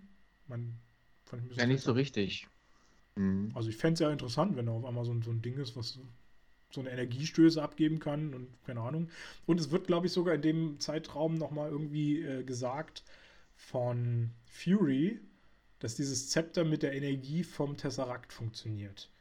Was ich irgendwie ein bisschen seltsam finde, weil eigentlich ja das, der Zepter von sich aus. Es hat ja seinen eigenen Stein drin. Müsste ja von sich aus die Energie. Äh, naja, vielleicht hat er das so interpretiert, weil ja der Tesseract und das Zepter dadurch das Portal irgendwie vielleicht. Keine Ahnung. Ja, und hier kommt es ja dann auch, also ich meine, das Zepter ist halt blau oder hat einen blauen, mhm. blauen Strahl. Was auch ein bisschen seltsam ist, weil du hast es ja vorhin schon erwähnt, dieser Gedankenstein ist eigentlich gelb. Ähm, ich weiß nicht, ob man da einfach vielleicht zu dem Zeitpunkt noch nicht so weit war mit dem Durchdenken dieser, dieser ganzen weiteren Entwicklung oder so. Irgendwie wirkt das oder, oder, oder, weil der Stab hat ja auch so telepathische Kräfte. Ja. Der Gedankenstein, der Stab durch den Gedankenstein. Und vielleicht ist das ja wie so eine Manipulation von Loki, dass er den so ein bisschen ein paar Gedankengänge in den Kopf gesetzt hat. Dass sie es auch gar nicht so richtig hinterfragen, warum lässt er sich so leicht hier, was ist sein Plan? Der lächelt die ganze Zeit, der weiß schon über Hulk Bescheid und alles sowas, mhm. weil ich glaube auch dieses Zepter oder dieser, dieser, dieser Stein in diesem Zepter hat auch äh, die Fähigkeit, Allwissenheit demjenigen zu geben. Okay. Das heißt, also er mhm. wusste eigentlich schon, wie er seinen Plan durch, äh, durchziehen muss, was auf ihn zukommt und wie er vielleicht die Leute so leicht manipul manipulativ irgendwie beeinflussen kann. Das würde auf jeden Fall einiges Also ganz erklären. vage Theorie. Das, äh, ja, würde so einiges erklären, weil so, so ganz klar wird es ja aus dem Film sonst nicht heraus, warum er weiß, dass äh, Bruce Banner da auf dem, auf dem Fluggerät ist, äh, auf dem Flugzeugträger ähm, also der weiß ja wirklich so einige Sachen offenbar, aber wird halt nicht so ganz klar, wo, woher das kam. Aber das würde es zumindest Ich glaube, das kommt wirklich durch das Zepter dann. Ja. Ähm, ja, und im Prinzip kriegen wir dann erstmal eine ganze Zeit irgendwelche äh, langweiligen Dialoge geliefert, ein paar gegeneinander äh, verbale Fights sozusagen. Ähm, es baut ja, sich Loki wird halt in so, ein, so eine Spezialgefängniszelle gesteckt. Stimmt, genau, müssen wir auch noch erwähnen. Die eigentlich für wen gedacht ist? Für Hulk. Mhm falls der mal wieder, also für Bruce Banner, der dann zum Hulk werden sollte. Weil ich mir dann auch da dachte, als sie das äh, so erläutert haben, ähm, okay, wann willst du den Bruce Banner denn da reinstecken? Weil ja, man hätte Bruce Banner die ganze Zeit da reingesteckt. Eben, glaube ich. Der hätte die ganze Zeit da drin sein müssen. Und das ist mhm. aber ja nicht der Fall. Also eigentlich macht das Ding keinen Sinn, weil wenn er sich dann erstmal zum Hulk entwickelt hat, dann kriegst du ihn da ja nicht rein. Das ist ja keine nee, Chance. das ist klar. Das ist klar. Ähm, deswegen war das für mich auch so ein bisschen. Äh, der Gedanke war gut ich, und sinnvoll, aber. Und die, die kacken sich ja auch dann so ein bisschen an. Ja. Und ich glaube, das ist durch das Zepter bedingt, dass da irgendwie ein bisschen Einfluss auf die genommen wird, dass da so eine negative Energie sich breit Ja, so eine negative herrscht und jeder irgendwie dem anderen nichts gönnen will oder sich als den Besten darstellt oder auch auf die Schwächen der anderen oder auf die, der anderen hinweist, ja. anstatt sich selber auch zu sehen, weil jeder hat irgendwie ein bisschen Dreck am Stecken, was so die Vorgeschichte anging. Das wird dann so hochgeholt. Alter, kannst mich mal hier, guck dich mal an, ja. Ja. Ähm, ja, kann ich hier äh, zustimmen. Das wird daran liegen, auf jeden Fall. Und, äh, in, in, Man sieht doch einmal, weil äh, Bruce Banner ja den Zepter auf einmal so in der Hand hat. Stimmt, und ja. richtig dann so äh, kurz davor ist, zu explodieren und zum Hulk zu werden, mehr oder weniger, oder es so andeutet. Und gar nicht merkt, dass er das Zepter eigentlich genommen hat. Ja. Und ich muss sagen, da gibt es auch so einen, so einen Satz, den ich auch wieder sehr mag tatsächlich. Es ist echt wahnsinnig. Ich wusste, dass er kommt. Wusstest du das? ja, ja, der Iron Man-Satz. Ja, ja, genau, wo er dann äh, sich selbst einmal beschreiben soll, mehr oder, oder in die Position gebracht wird. Äh, dadurch, dass Captain America halt sagt, äh, wer bist du, wenn du deine Rüstung nicht anhast? Und äh, mhm. Iron Man oder äh, Tony Stark äh, entgegnet, warte mal, Milliardär, Philanthrop, Genie, und es war noch ein viertes. Das vierte vergesse ich immer wieder. Ich habe hab nur die drei im Kopf. Ja. Ich habe es jetzt auch, keine Ahnung. Ich habe es nicht mehr äh, parat. Ähm, mag ich aber auch immer wieder. Wie er so lässig kontert. Und das ist äh, sowieso, zieht sich durch den ganzen Film diese Lässigkeit von allen ähm, Dialogen, die sich da irgendwo entwickeln, äh, die einfach so einen gewissen Humor immer in sich drin haben. Großartig. Äh, ja, genau. Also sie sind also quasi kurz davor, sich selbst zu zerfleischen. Äh, unter anderem auch ist das Thema eben diese Phase 2, die wir schon mal am Anfang angesprochen haben. Ähm, die, wo wir, was wir jetzt halt genauer definiert bekommen, ein Waffenprojekt ähm, beinhaltet, welches eben von Shield äh, initiiert wurde, womit sie was machen wollten quasi, was, was sollten die Waffen bezwecken? Naja, wenn mal ähm, Angriffe aus dem Universum von so super Oberbösewichten ähm, auf die Erde kommen sollten, sollte, dann ähm, und die Avengers eventuell sich nicht finden, dass die Menschheit sich noch beschützen kann. Richtig. Von den Feinden da oben. Und in dem Zuge ist es tatsächlich recht interessant, was auf diesen Waffen drauf ist. Hast du das wahrgenommen? Ja, das ist ein Hydra-Symbol ist da drauf. Das ist ein Hydra-Logo, genau. Ähm, also bis jetzt wäre dann so die Frage, haben sie einfach die Waffen damals gestohlen und äh, wollten sie jetzt umbauen, äh, umbasteln, für ihre eigenen Zwecke nutzen? Haben sie sie selber entwickelt? Ist es vielleicht Hydra, die da äh, tätig ist und naja, nicht Shield? Ich, ich, glaube, die, die Ursache ist ja eigentlich, oder das, die Grundlage ist ja der Tesseract. Ja. Und ähm, damals hat ja quasi, als Projekt Pegasus begonnen hat, hat man ja den nur untersucht, um irgendwie dann so Supergeschwindigkeits-Dingsbums da zu entwerfen. Dann wurde das ja auf Eis gelegt. Und dann hat ja der Weltsicherheitsrat das irgendwann wieder reaktiviert, das ganze mhm. Programm. Wahrscheinlich auch mit den Zusammenhängen von Hulk und alles sowas. Das, ähm, und die konnten den Tesseract mehr oder weniger gar nicht wirklich nutzbar machen, erst als Dr. Selvig aufgetaucht ist. Und ich kann mir vorstellen, dass sie deswegen auch parallel gar keine neuen Waffen entwickeln haben. No. So wirklich. Wobei, als ähm, dann erst der Professor dabei war, das so richtig in Fahrt ging. Mhm. Würde, würde Sinn machen, ja. Durchaus. Weil ich glaube, neue, neue, neue Waffen haben die schon produziert. Da haben wahrscheinlich auch parallel noch die alten benutzt. Mhm. Ja, das würde äh, natürlich Sinn machen. Ja, und das Entdecken äh, also Tony hackt sich natürlich einfach ins System rein. Wir kennen ihn ja. Äh, ganz easy peasy, knackt einfach mal alle Firewalls und was weiß ich da bei, bei Shield. Er holt sich seine Informationen. Captain America finde ich auch übrigens eine charmante Charakterisierung wieder mal der beiden. Äh, Captain America nutzt dann eher doch die herkömmlichere Variante und bricht einfach in das äh, Lager ein von Shield und, und äh, sucht sich eben dieses geheime Projekt raus, was da existiert. Und ähm, ja, letztendlich, wie gesagt, kommt es dann zum Konflikt. Es kommen, glaube ich, alle so zusammen. Ähm, es wird eine sehr gereizte Stimmung. Sich an. Ja. Genau. Äh, jeder beschuldigt den äh, anderen und man versucht aber trotzdem immer so ein bisschen äh, Banner rauszuholen aus diesem ganzen Bereich. Alle haben so ein bisschen Furcht davor, äh, dass er doch zu einem Hulk wird. Und ähm, im Prinzip wird das Ganze dann erst unterbrochen, als ein Angriff auf das Schiff geschieht. Der von genau, dem, Hawkeye, hat sie, genau. Hawkeye hat sich eine kleine Truppe zusammengestellt, ist auch mit so einem Shield-Flugzeug dahin. Mhm. Ich weiß gar nicht, wo die das herbekommen haben, aber er hat's. Kann auch geklaut. Ist deswegen kein fremder, fremder Körper oder so, ja. sondern darf da auch quasi auf dem Flugzeugträger landen und. Nee, nee, die landen ähm, nicht.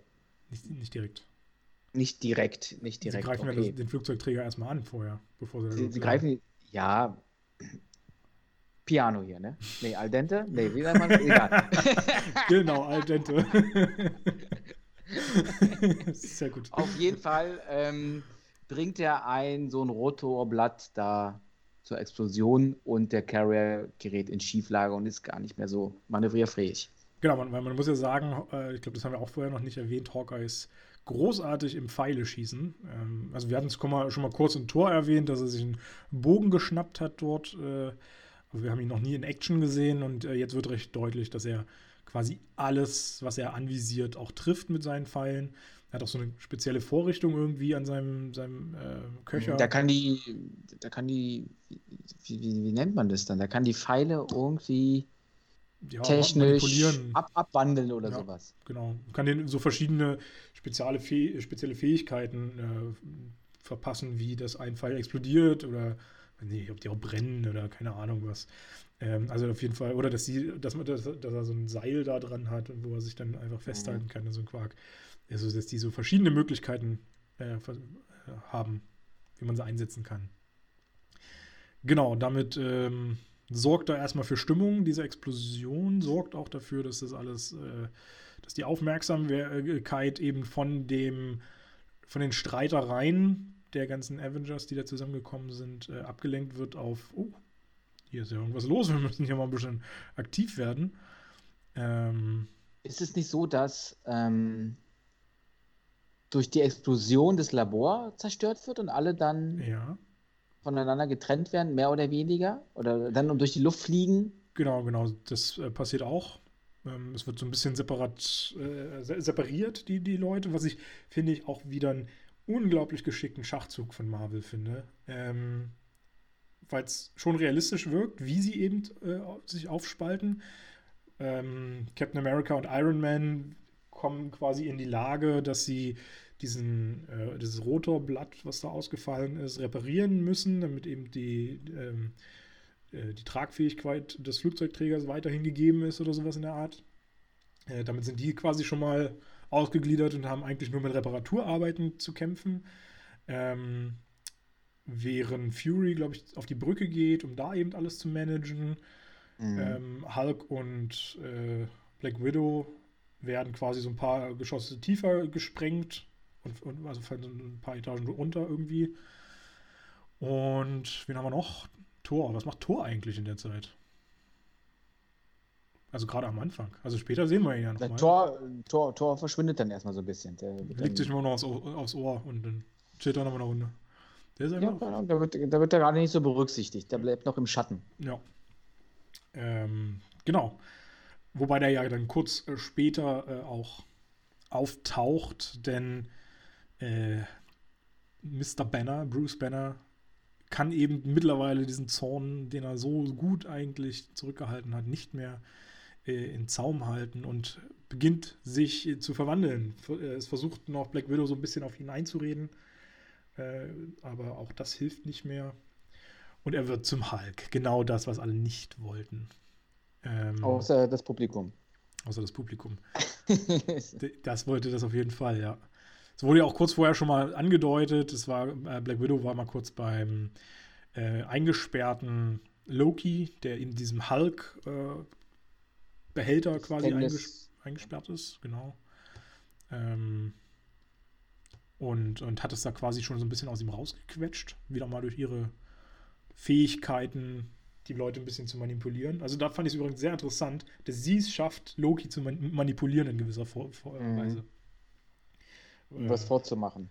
Ja, was ja wohl schon eine Riesenleistung sein muss. Ja, und äh, die ganze Sache gerät halt komplett außer Kontrolle. Wie gesagt, ich finde es super stark, dass Marvel die separ äh, separiert hat, weil es einfach äh, schwierig geworden wäre, wenn die wirklich alle auf einer Stelle sind und zusammenfighten könnten, äh, ohne irgendwo Probleme zu beheben. Äh, dann ist halt wirklich eine extreme Macht da aufeinander. So hat aber jeder so seine eigenen Probleme, mit denen er gerade kämpfen muss und um die er sich kümmern muss. Und die Kraft wird so auseinandergespalten, dass das eben nicht, äh, dass sie dem gar nicht so richtig Herr werden, was sie alles machen müssen. Äh, total überfordert sind. Äh, und äh, ja, unter anderem kommt es dazu, dass Hulk und äh, Thor aufeinandertreffen. Auch für mich. Ein ja, Hulk, Hulk äh, ist ja dann da und verfolgt Black Widow. Genau. Will sie irgendwie wahrscheinlich töten beziehungsweise schafft es ja auch, sie irgendwie einzuholen und dann noch an die, an die Wand zu klatschen. Und in da, dem da Moment, wo es wirklich. Da trifft es tatsächlich mal zu, an die Wand ja. klatschen. und bevor es zum Äußersten kommt, hilft ihr dann Tor. Ja. Äh, wuchtet Hulk in so eine komische Halle, wo sie noch alle fleißig am Arbeiten sind. Und äh, dann kommt da ganz cooler Fight zwischen den beiden. Äh, ja. Der also so echt ein paar ganz nette Momente äh, hat und ähm, für, für mich ja so das Highlight da dran ist, äh, als da irgendwie der Hammer dann irgendwo liegt, äh, beziehungsweise Hulk nach diesem Hammer greift und versucht, diesen Hammer hochzuheben, der es einfach nicht schafft. Super, genau mein Ding. Richtig geil. Und dann sogar noch so einbricht in die, in die Erde, ja. weil es ist so anstrengend in dem Boden. Das ist großartig. Ähm, genau mein Ding. Aber da, gut, damit machen sie klar, was das für ein, für ein krasses äh, Ding sein muss. Was, meine, Hulk ist so diese Bestie, die unbesiegbare Bestie. Und wenn der das nicht schafft, wer soll es dann schaffen? Ja. Ähm, genau, großartiger Fight. Währenddessen, wie gesagt, äh, Iron Man und Captain America sind beschäftigt, das Rotorblatt in Gang zu kriegen. Schaffen sie eigentlich auch mit einiger äh, Mühe äh, und hm. nicht gerade ohne Schäden bei Iron Man. Der sieht ganz schön lediert aus und schafft es dann auch gerade so noch, sich zu, zu retten dann. Ähm, Weil er gibt dem ja wieder neuen Schwung und ist dann genau. halt Teil dieses Rotorblatts und muss dann irgendwie wieder raus. Und da kriegt er halt ordentlich was ab. Ja, ja. Ähm, wobei ich mir dann auch schon wieder so ein bisschen dachte, ich meine, das ist wieder Kleinkrämerei, die ist eigentlich auch wurscht. Ähm, gegen Thor, der mit seinem fetten Megahammer da äh, auf ihn schlägt. Aber wir haben doch gesagt, Thor hat den Gummihammer rausgebracht. Ja, okay, er hat den Gummihammer, ja. okay. Aber also der Vergleich, der ist halt so ein bisschen, nee. ähm, ja, wen haben wir noch vergessen? Wer macht denn gerade noch was? Ach, äh, hier, was machen Hawkeye und äh, Black Widow dann eigentlich in dem Moment? Ja, die treffen dann auch aufeinander und ähm, kabbeln sich ein bisschen. Richtig. Hawkeye ist ja immer noch umgekehrt. Ist, ist ja noch böse, genau. auf böse gepolt. Und bei dem Kampf, der auch ein bisschen länger dauert, ich glaube zwei, drei Szenen oder so, sieht man, sieht man, sieht man den. Ähm, ich weiß gar nicht, kriegt der, haut sie ihn gegen ein Geländer oder sowas, seinen Kopf? Ja, auch. Also auch sie macht ihn ganz schön fertig auf jeden Fall. Die prügeln sich auch eine, eine ordentliche Runde. Ähm, wo, man, wo man ja auch sagen muss, das ist eigentlich ganz interessant, weil es wird vorher schon mal ein bisschen deutlich, dass die sich schon länger kennen und eigentlich eine gute Freundschaft auch offenbar zu Ja, die haben auch Einsätze miteinander schon genau. verlebt. Im Auftrag von Shield. Er sollte sie ja ursprünglich mal umbringen. Oh, das, Hawkeye. Doch, stimmt, das wurde Im Auftrag, gesagt, von, ja. Im Auftrag von Shield hat sie aber dann verschont und seitdem ist sie auch eine Agentin von Shield. Und eigentlich war sie nämlich damals ähm, ich weiß gar nicht von wem, aber da war sie wahrscheinlich noch russische Agentin, infiltriert, äh, infiltriert worden äh, bei Tony Stark, um, der, um da Spionage zu betreiben. Ach, siehst du, das wusste ich gar nicht. Ja, und dann ist sie durch Hawkeye zu Shield gekommen. Ja, krass. Ähm, ja, auf jeden Fall. Ende vom Lied ist von, von diesem Kampf, dass äh, Hawkeye äh, nicht mit, mit Loki fliehen kann, weil Loki schafft es zu entkommen. Äh, achso, sollten wir vielleicht auch noch erwähnen, wie er überhaupt äh, rauskommt aus seiner Kapsel da. Äh, Agent Coulson ähm, begibt sich zu. Ne, Quatsch, Thor. Thor ist ja bei, bei, bei dem, ne? Irgendwie. Naja, Ach, wie war denn das? Der Hawkeye hat ja noch ein paar Kompagnons dabei gehabt. Genau. Und einer von denen öffnet so, quasi das. das Gefängnis. Stimmt. Loki projiziert sich quasi in das Gefängnis. Thor will ihn irgendwie aufhalten, dass er nicht rauskommt und ist dann selber im Gefängnis drin und wird eingesperrt. Stimmt, genau so war das nämlich. So war das. Und dann kommt Coulson. Und dann kommt, dann kommt Coulson, der da steht und eine ordentlich fette Wumme in der Hand hat. Auf Grundlage des Destroyers aus Thor genau. haben die die Waffe irgendwie nachgebaut oder so. Stimmt, aber da wird es ja auch erwähnt, das ist ja ein Teil der Phase 2. Also wurden offenbar die Waffen. Also wurden auch neue, das meinte ich ja genau. vorhin, dass, auch, dass sie auch neue Waffen irgendwie entwickelt haben. Richtig. Ähm, hat auch so ein bisschen Ähnlichkeiten, also in dieser Energieentwicklung, ja. die da dargestellt wird, äh, wie es eben auch beim Destroyer zu sehen war. Und die Farbe, glaube ich, auch so ein bisschen die Optik. Ja, genau. Das ist ja auch dieses Silber, wie halt Metall ist. Ja, genau, und oranges Licht. nee, es ist eher so Bronze, finde ich, oder? Ist mir auch egal. Ja. Ja, kann, kann auch Silber sein. Es ist bunt. okay. Es ist nicht schwarz und nicht weiß. Auf jeden Fall wird er Loki aufhalten. Ja. Doch Loki ist natürlich raffinierter und schafft was? Er ersticht ihn mit einem Dolch. Leider. Ich muss sagen, Andrew Coulson ist ein, ist ein toller. Also war ja wirklich immer nur so ein, so ein Sidekick, der immer nur ganz kleine Auftritte so an sich hatte. Äh, keine wesentlichen, aber irgendwie mochte ich ihn. Total charmant. Naja, Fury beschreibt ihn ja dann im Nachgang noch so: Ich habe jetzt mein äh, sehendes Auge verloren. Ja. Weil er nee. hat ja eigentlich nur noch ein Auge. Oder irgendwie so nee, in die Richtung ist, geht es. Ich, ich, glaube nicht, dass das eine An Anspielung auf Coulson ist. Ich glaube, also, das ist wirklich so eine Anspielung darauf, dass er, dass sich ja die Avengers dann äh, aufsplitten quasi oder gesplittet wurden. Also es, es, schwingt ja immer noch dieser, dieser Charakter mit, dass man sich eben angefeindet hat, bevor eben dieser Angriff kam. Äh, das, das, schwingt ja immer noch im Raum quasi, äh, dass die, die Stimmung nicht gut ist.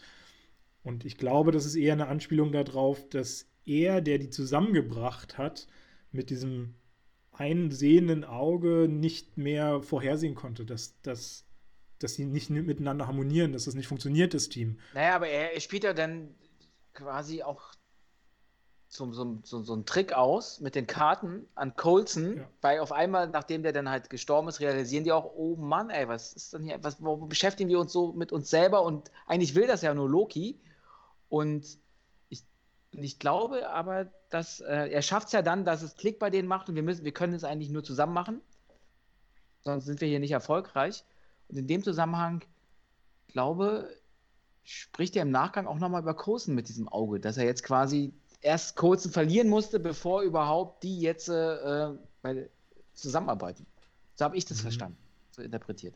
Ja, also ich glaube, das ist auch wirklich, weil du es gerade ansprichst, glaube ich, auch wirklich eine Szene, die sehr interpretationsmäßig äh, betrachtet werden kann. Äh, ich glaube, dass, also mit den, mit den Karten ist ja eindeutig, dass man, dass er da auf Agent Coulson auch äh, nochmal anspielt und äh, das Ganze nochmal thematisiert. Äh, mit dem Auge würde ich schon immer noch sagen, dass er seine eigenen Fähigkeiten in, in, in, in Frage stellt. Ich guck's mir nochmal an. Ich guck's mir nochmal an. Ich notiere mir das hier. Aber es kann ja vielleicht tatsächlich auch auf mehrere Weisen gemeint sein. Ist ja auch nicht auszuschließen. Mhm. Ähm, genau. Äh, ja, was ist währenddessen noch passiert? Hulk ist mit, mittlerweile nicht mehr an Bord. Er ist, äh, ich weiß gar nicht mehr, irgendwie ist er runtergefallen einfach nur, ne? Naja, da, da kommt ja so ein Düsenjet an und beschießt ihn. Mhm. Also quasi von Shield direkt und äh, da Stimmt, schwingt er genau. sich dann drauf und ähm, landet dann in der Walachei. Genau, genau. Den Jet macht er natürlich platt. Äh, und ja, kommt dann, hat keine Chance mehr zurück aufs. Flugzeug zu kommen, genau auf den, auf den ja. Flugzeugträger. Er landet in der Walachei. Äh, ja, Thor ist, wie gesagt, natürlich im, in diese Kapsel gefangen, äh, wurde dann ja auch noch von diesen äh, Loki-Sympathisanten, ähm, wurde die ja losgelassen, die Kapsel, das heißt, dass sie nach unten fällt. Ja, Loki, Loki macht das direkt dann. Und Ach stimmt, Loki hat das ja gemacht. Ja, das war kein Sympathisant. Äh, ja. ja. Und äh, ja, Thor muss natürlich versuchen, sich da irgendwie zu befreien. Ist gar nicht so einfach. Die, die, äh, das Glas ist ordentlich dick offenbar. hat ordentliche Stärke. Ähm, aber auch, somit ist auch er vom Schiff runter.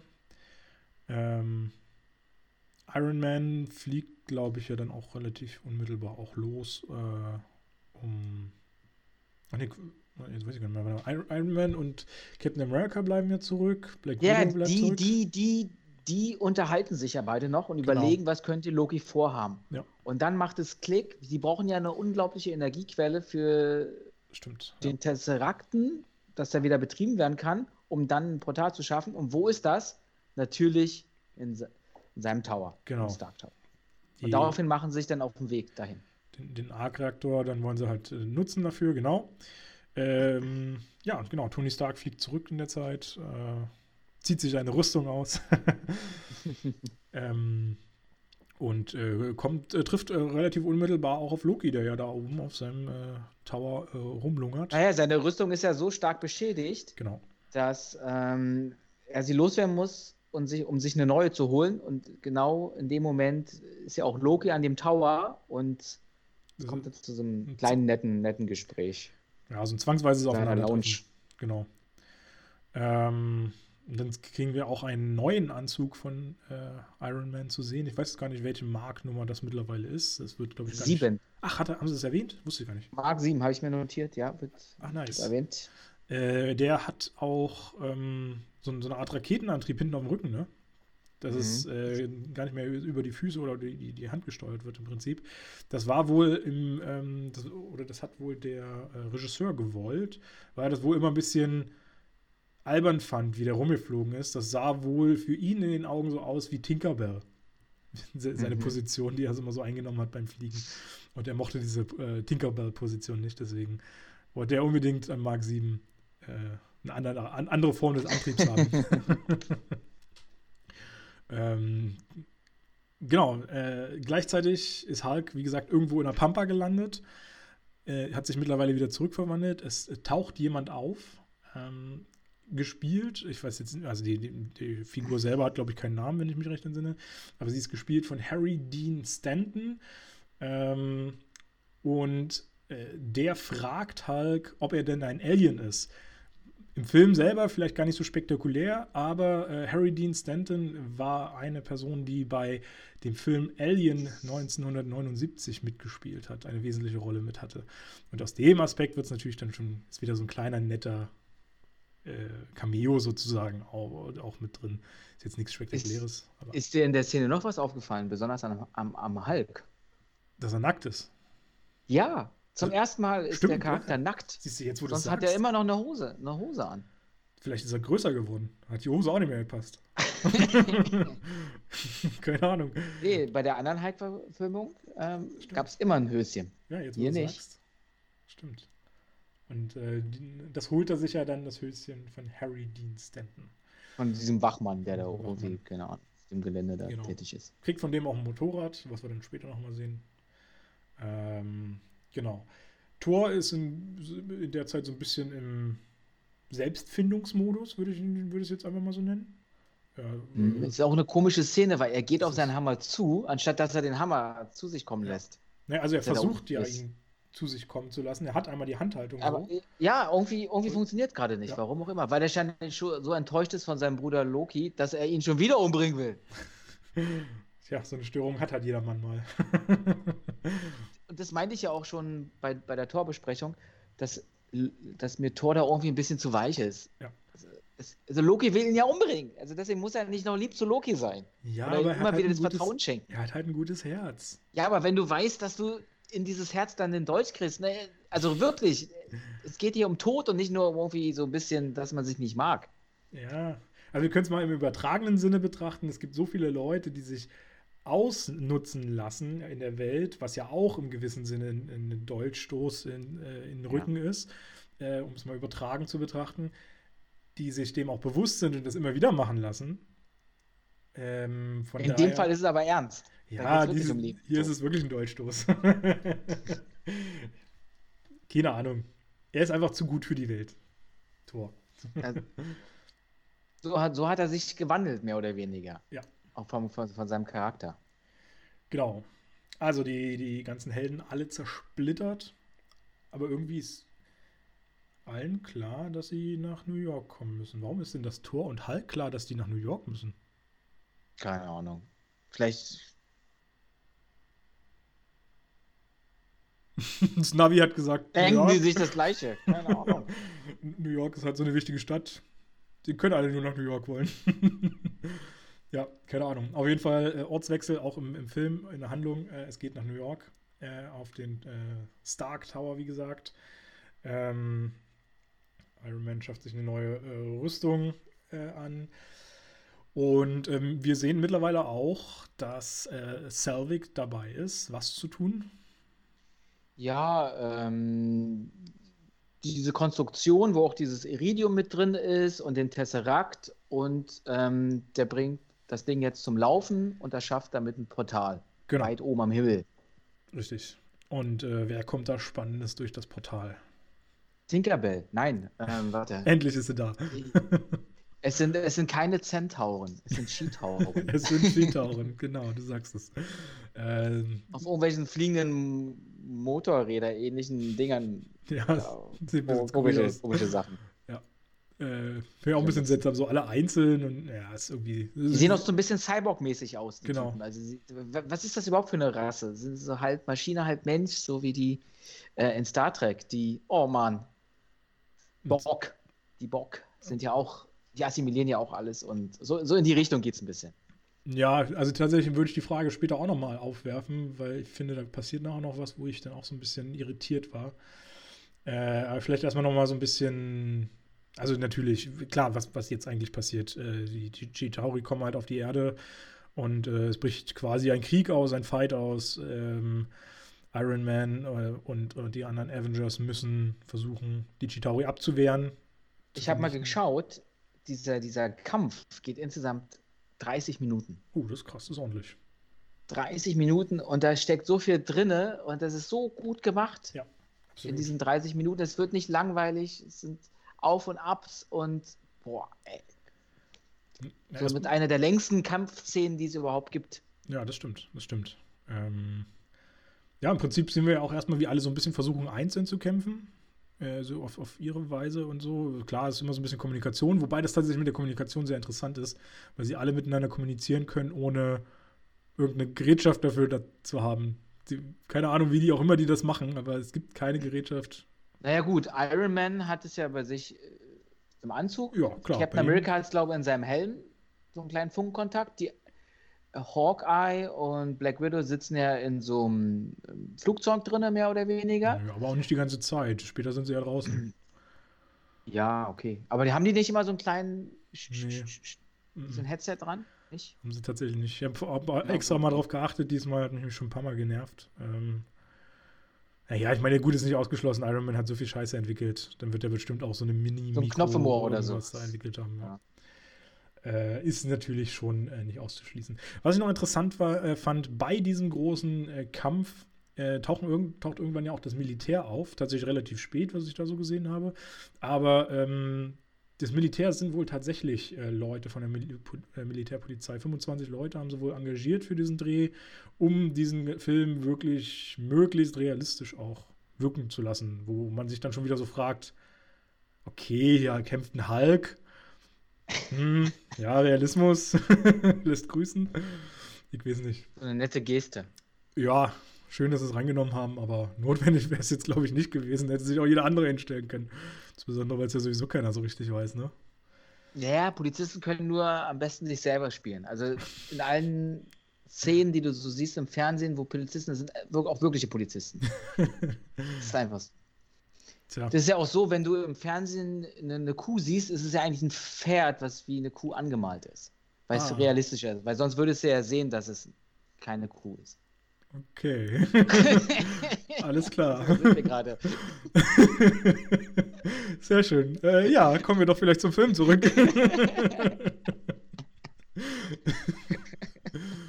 ähm, genau, also es kommen aus diesem Portal nicht nur einzelne Chitauris, sondern es kommen noch andere Wesen daraus. Weißt du, was das für Wesen sind? Ja, das sind so wie so Riesenreptilien. Das sind die Seviatan. Leviathan. Äh, Leviathan. Kannst du gleich ein L dran. Äh, aber so, es sind auch die Centauren, also muss es auch die Leviathan sein. Alles mit Z jetzt, genau. Leviathan, okay, nee, ich habe mich hier. Mein L hat so blöd geschrieben. Nicht mal lesen. Genau, das wird es gewesen sein. Und das ist, ja. das ist eigentlich wie so ein, wie so ein Riesen, wie so ein Panzer mehr oder weniger, sage ich mal, aus militärisch menschliche äh, Fahrzeuge runter reduziert, wo die, äh, wo die äh, Skitauri mit an Bord sind und die selber auch noch ein bisschen mit ihrem Mundwerk oder so. Ja, ja äh, halt schießen können die, glaube ich, nicht. Nee. Die sind halt einfach massig und riesig und können damit natürlich Gebäude sowieso zerstören ohne Probleme. Ähm, habe sie so ein bisschen mit dem Wal verglichen von der Größe, also im, im Verhältnis zumindest. Wal ist ja so eins der, ja, das größte Tier quasi. Und so ein bisschen verhältnismäßig kann man das vielleicht so betrachten, auch wenn die noch weit größer als ein Wal sind. So wie das, zumindest so wie sie dargestellt werden.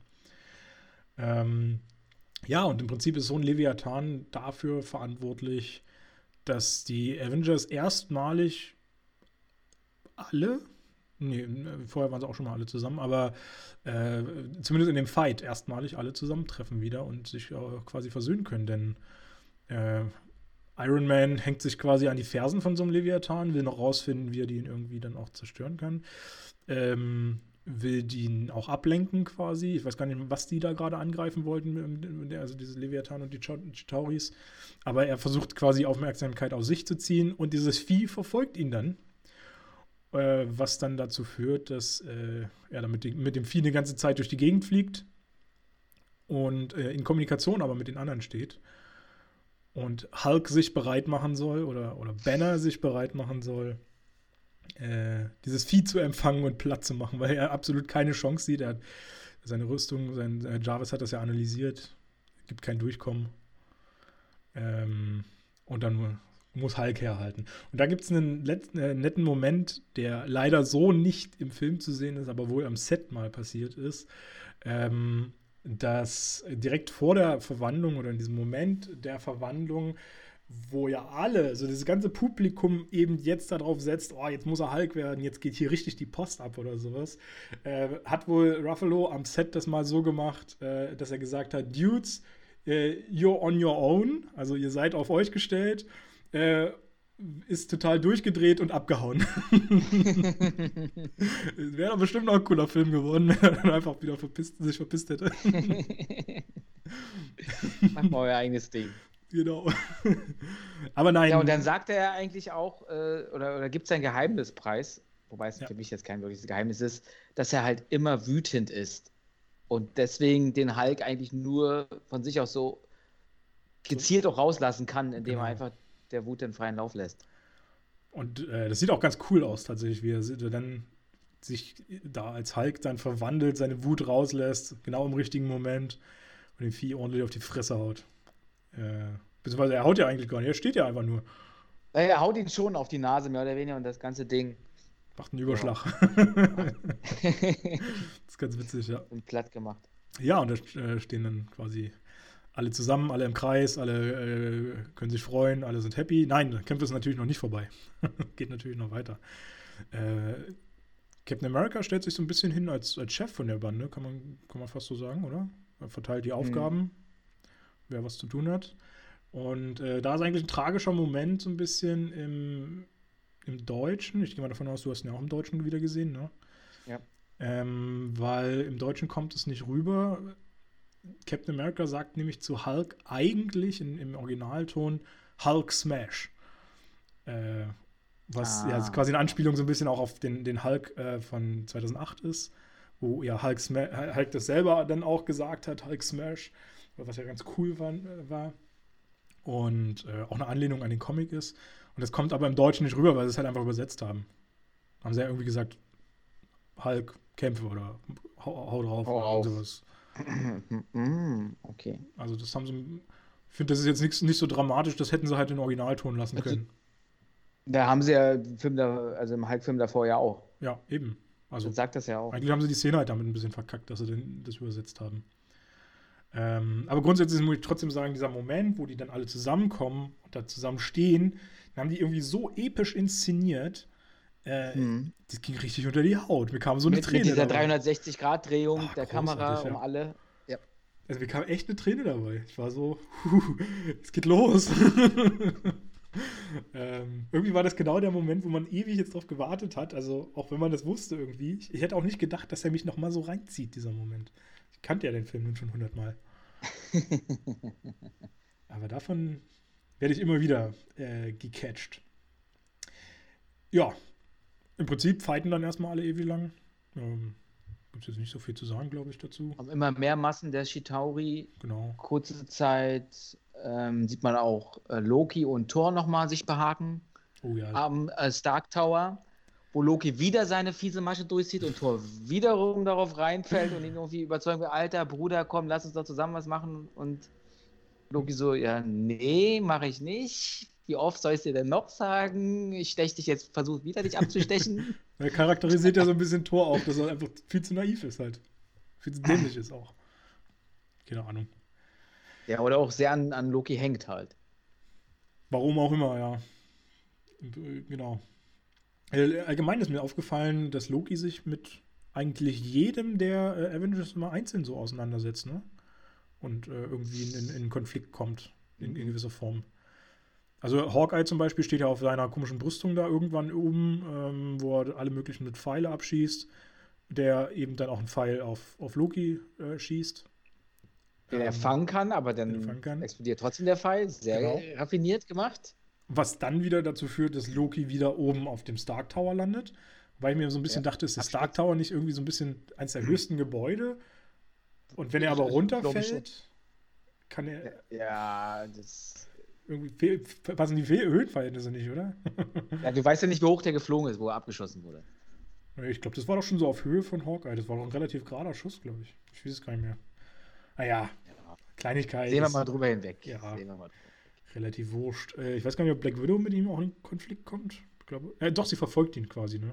Also sie, sie treibt ihn ja ein bisschen zum.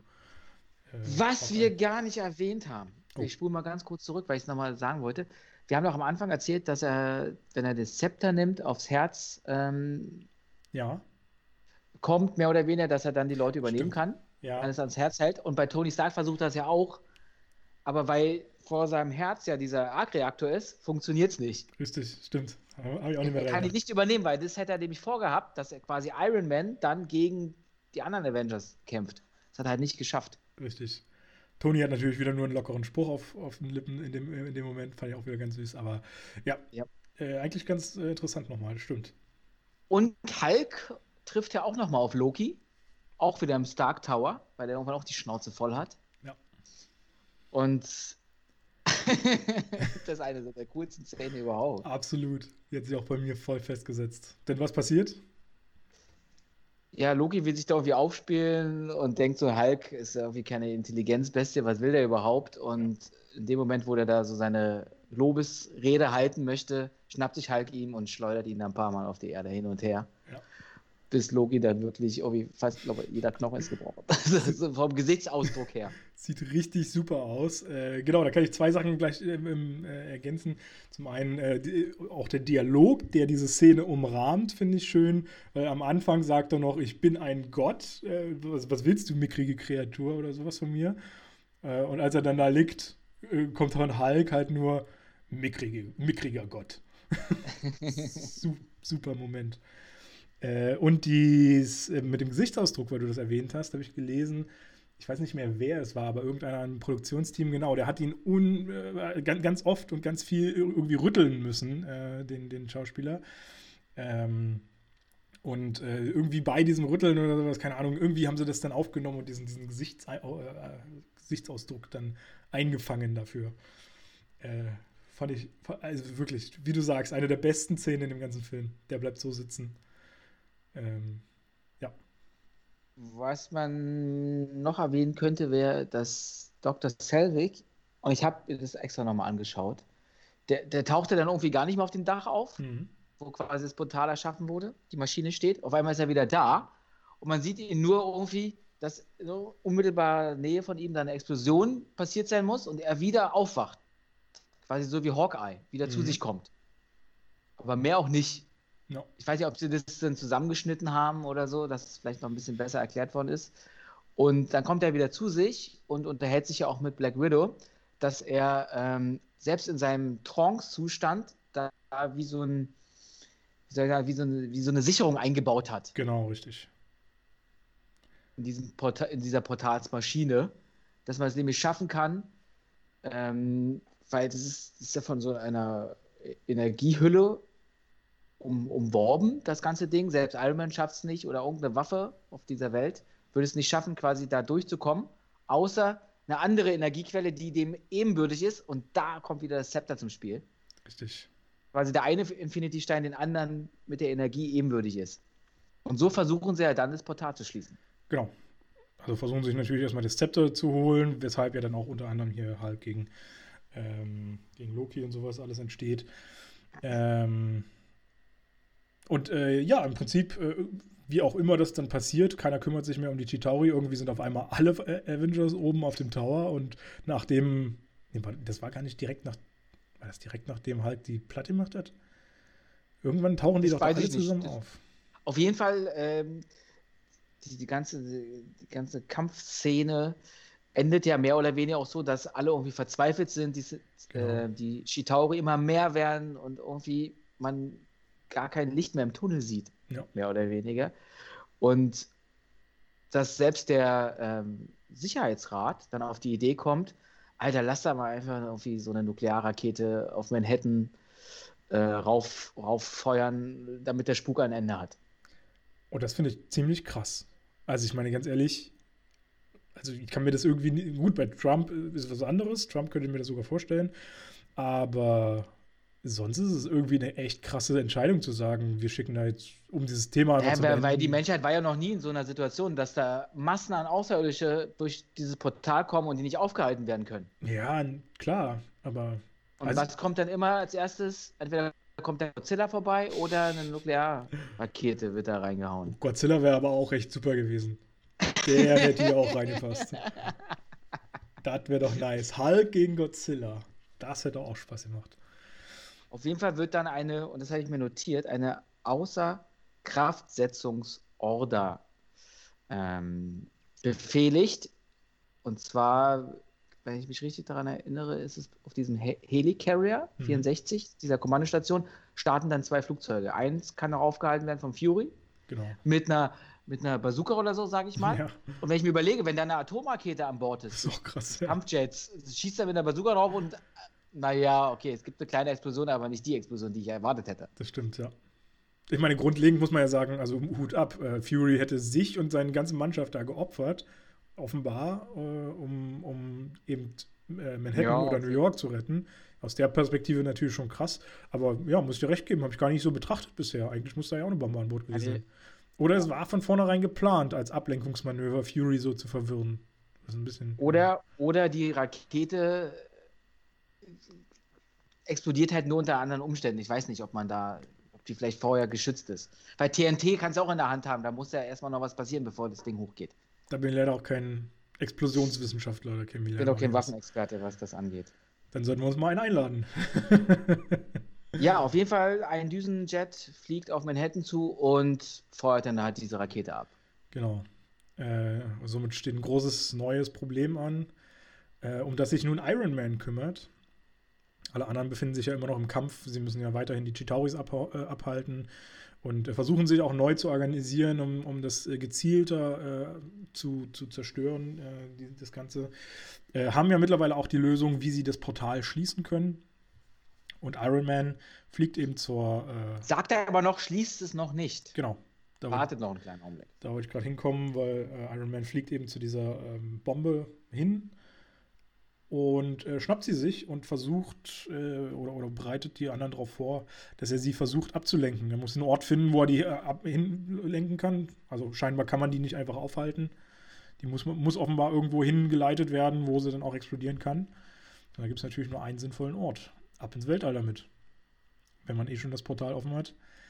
Durch das Portal, genau. Genau. Und dann fliegt er ziemlich weit ins Weltall tatsächlich. Ähm, lenkt die lenkt die Bombe dorthin, die dann auch mit der Zeit auf dieses Zentralschiff oder Mutterschiff. Immer, Mutterschiff, Mutterschiff, genau, von, von den Chitauris äh, fliegt, das Ganze äh, zum Explodieren bringt auch. Und ähm, dann passieren mehr oder weniger zwei interessante Sachen, weil durch die Explosion ähm, scheinen alle Chitauris, die auf der Erde sind, tot umzufallen und auch dieses komische. Funktionsunfähig zu sein oder ja. sowas, ja. Und das finde ich halt irgendwie auch ein bisschen seltsam, weil es sind ja an sich keine reinen Maschinen oder so. Das sind ja schon irgendwie Lebewesen. Ja, irgendwie. Wahrscheinlich doch mehr Maschine als Lebewesen. Ja, aber das ist halt schon ein bisschen seltsam, weil das kommt ja noch mit einer Theorie zusammen, die wir jetzt hier noch gar nicht erläutert haben. Die haben wir vorher kurz besprochen. Ähm, die äh, Chitauri sollen an sich irgendwie was mit den Skrulls gemeinsam haben. Ähm, wir sind uns nicht ganz sicher, ob das jetzt, ob die wirklich ein und dieselbe Rasse sind, weil wir haben. Oder, da bin wir eigentlich, können wir schon sicher sein, dass, dass, dass das nicht die gleiche Rasse ist, aber so eine ähnliche Rasse. Ja, so eine ähnliche auf nicht, jeden Fall. Nicht, nicht, nicht die gleiche. Also es sollte wohl halt ursprünglich so sein, dass die auch Skrulls irgendwie heißen. Das habe ich soweit zumindest ich rausgefunden. Die Rechte aber für die ähm, für die Be Begrifflichkeiten irgendwie bei einem anderen Verleih halt lagen und, äh, das, äh, und daher auch nicht genutzt werden konnten, wenn ich mich da jetzt nicht täusche. Ähm, ja, und deswegen war das alles so ein bisschen, ein bisschen seltsam verwirrend. Und das würde für mich ja dann schon wieder implizieren, okay, es müssten halt irgendwelche Art Lebewesen sein. Also es war mir irgendwie ein bisschen zu seltsam, dass die ja, einfach alle. Ja, aber guck dir mal zum Beispiel Independence Day an. Da zerstören die doch dann auch das Mutterschiff. Mhm. Und alle anderen Schiffe fallen dann auch vom Himmel und äh, funktioniert nichts mehr. Wobei das ja, wobei ja die Aliens auch Lebewesen waren. Ja, stimmt. Nur in so einer Rüstung drin. Vielleicht, ja. ja, vielleicht ist es eine Eigenart dieser, dieser, dieser Arten. Ja, wer weiß, keine Ahnung. Äh, ich fand es ein bisschen seltsam, man hätte es auch ein bisschen charmanter lösen können, weil ich meine, die, die Avengers sind ja, ja noch, noch tätig. Und wenn der Strom abreißt und da keine mehr nachkommen, dann kann man dem ja Herr werden, was auf dem Boden ist. Die hätte man ja alle ja. platt machen können, noch easy. Ähm, ja, okay, jetzt fallen sie halt um. Aber dann, hättest du, dann, hätt, dann wären ja aus einer halben Stunde wäre ja dann wahrscheinlich 45 Minuten geworden. Das wäre dann zu viel des Guten. Ach ja, ich weiß nicht, so tragisch hätte ich es nicht gefunden. Ich mochte den Kampf. Ähm, ja, die ähm, haben ja schon gute Szenen gehabt, das reicht ja noch, finde ich. Ja, ja, okay. Das ähm, würde sich ja dann mehr oder weniger nur wiederholen. Interessant mit dieser ganzen Bombe, das Thema ist, äh, es wurde irgendwie gesagt, als sie abgefeuert wurde, dass sie 2 Minuten 30 noch zu fliegen hat. Ähm, und tatsächlich ist diese ganze Szene, die danach folgt, 2 Minuten 30 lang. Die äh, explodiert dann wirklich erst 2 Minuten 30 auch im Film danach. Ähm, ist jetzt nicht so das Mega-Ding, aber mal interessant zu wissen. Interessiert hier niemand. äh, ja, genau. Und äh, was aber noch passiert, das haben wir jetzt äh, gar nicht weiter noch gesagt, das, das wollte ich hier noch erwähnen. Äh, Iron Man ist natürlich im Weltall, sein äh, Anzug kann das nicht aushalten, funktioniert irgendwie dann nachher nicht mehr, so ein bisschen wahrscheinlich wie im ersten Teil, wo er vereist ist. Anders kann ich mir jetzt nicht so erklären, warum die Energie auf einmal weg ist. Ähm, er ist auch zu weit von seinem Mutterschiff, von seinem Muttertower entfernt. Ja, deswegen. das kann sein. Äh, ja, das Ding ist äh, ohne Energie und er fällt dann zu, Richtung Erde zurück oder Richtung dieses Portals zurück. Wo ich mich dann auch schon wieder frage, wenn wir jetzt kleinlich sind, er ist im Weltall. Im fallen. Weltall, da gibt es keine Richtung, ja, wo du wohin fahren kannst. Eben. Aber vielleicht saugt das ja ein bisschen das. Kann sein, ja, dass dann noch. Portal noch Vielleicht wirkt ja von der Erde quasi das äh, ja. Energiefeld einfach dann auch auf ihn. Das kann natürlich irgendwie möglich sein. Äh, genau, aber bevor er dann ohnmächtig wird in der Rüstung, äh, gibt er welchen Auftrag an äh, Agent Ro nee, Romanov? Ich weiß gar nicht, wer hat ihn denn? Das Zepter. Das Zepter hat ja Black Widow. Und welchen Auftrag kriegt, er, kriegt sie von ihm? das Portal zu schließen. Genau. Es ist ein sehr, sehr enges Ding. Das Portal schließt sich. Iron Man ist immer noch im, im Weltall und äh, schafft es aber offenbar gerade so im Fall, in seiner Bewusstlosigkeit, noch durch das Portal zu flutschen, bevor es äh, sich komplett schließt. Ähm, un ungebremst äh, saust er Richtung Erde, ist ja wie gesagt nicht mehr äh, im Bewusstsein und seine Technik funktioniert nicht mehr. Ähm, irgendwie muss er aufgehalten werden, sein Fall. Wer schafft es, ihn zu retten? Eine kleine, kleine, also eine mini, mini grüne Figur. eine mini grüne Figur. Schnappt sich ihn. Ja. Und bringt ihn sicher auf den Boden der Tatsachen zurück. Legt ihn ab. Er ist äh, scheinbar tot, wirkt, wirkt es so. Auch Thor guckt an, alle total verzweifelt. Und er ist aber gar nicht tot. Hulk beweist es. Hulk brüllt ihn an und er wacht auf. Und äh, tatsächlich wurde die Szene improvisiert. Also äh, dieser Brüller war wohl gar nicht geplant eigentlich. Aber Mark Ruffalo hat in seiner Normalfigur ihn angebrüllt, was ja dann über das äh, Body Capturing äh, nachimitiert wurde quasi. Und äh, hat dann dafür gesorgt, dass Tony Stark wieder erwacht. Und ziemlich fertig von dem Kampf ist. und noch was vorschlägt. Was, was schlägt er vor in dem Moment? Ja, der, der hat irgendwie ein bisschen Hunger. ja. Und er schlägt vor, dass, äh, wenn jetzt alles soweit in Ordnung ist, oder er hat Bock auf ein Shawarma, glaube ich. ja. Das ist so mein Shawarma-Essen. Allerdings. und ähm, das war ja schon mal äh, ganz nett. Ich meine, dann kommt jetzt noch so ein bisschen drumherum geplänkelt, da ist, glaube ich, nicht mehr so viel Interessantes dabei. Da wird dann halt irgendwie nochmal so durch die ganzen Medien geblättert. Äh, da gibt es dann die Stimmen für die Avengers, wie toll die das doch alle gemacht haben. Dann gibt es aber auch die Stimmen dagegen. Ähm, eine interessante Stimme sehen wir da drin auch noch. Weißt du noch wen? Ja, bei diesen Live-Fernsehbildern, die da gezeigt werden, ähm, gibt es einen alten Mann, einen Rentner, würde ich sagen, der Schach spielt. Genau. Ganz kurz in die Kamera lächelt. Es ist krass, dass er so spät erst auftaucht, der Stanley. Fand ich auch krass, tatsächlich, ja. Äh, ich habe auch die ganze Zeit überlegt, wo war denn der in dem Film? Ich ja. wusste immer nicht so Ich habe es auch vergessen gehabt. Ich dachte irgendwann, dass der im Abspann, in der Abspannszene kommt, aber okay, haben sie ja zumindest noch irgendwie reingekriegt. Er sagt dann irgendwie noch Superhelden in New York, jetzt hört aber mal auf. ähm, also mal wieder ein ganz äh, nette kleine, äh, kleines Cameo von ihm. Und ja, dann wird halt so ein bisschen alle haben, der, der große Kampf ist beendet, Haiti Tai, alles schön, alles toll, alle freuen sich. Ähm, also so äh, mega spektakulär äh, viel passiert dann nicht mehr, außer dass sich alle so ein bisschen verabschieden und wieder zersplitten in, in alle möglichen äh, Regionen der Welt. Thor reist wieder nach Hause mit seinem geliebten Bruder. Was nehmen Sie noch mit auf Ihrer Reise? Den Tesseract, der kommt wieder in die Schatz- oder Waffenkammer. Genau. Äh, was dann quasi auch gleichzeitig erklärt, wie sie wieder nach Hause kommen. Diesmal brauchen sie keine Mächte von Odin oder keine äh, Regenbogenbrücke oder sonstiges. Der Cesarakt hat ja quasi selber diese Fähigkeit, ein Portal zu erzeugen. Für mich ist es halt nur interessant, wenn du so einen Tesseract hast, ähm, woher weiß der, wohin ich will? Kann der mit. Also, Vielleicht kann er Gedanken Kannst du da nichts. Kannst du da, du musst ja irgendwie schon. Also, der muss das ja schon wahrnehmen können, was der ja. Besitzer von ihm äh, verlangt. Wobei, ja, also ich glaube, das ist aber vielleicht bei allen Steinen so, wenn wir jetzt mal an so den die letzten beiden großen Filme denken, die dann irgendwann kommen werden, dann hat ja ein Besitzer da auch eher nur seine Gedankenkraft, mit der er seine Tätigkeiten tut, ohne jetzt mal zu viel spoilern zu wollen. Ähm, funktioniert ja auch alles auf Gedankenkraft, die, die Taten. Ah, okay. Also vermutlich wird da schon eine Verbindung irgendwie existieren, immer zu der Person, die sie gerade hat. Ähm, Was passiert eigentlich mit dem Zepter?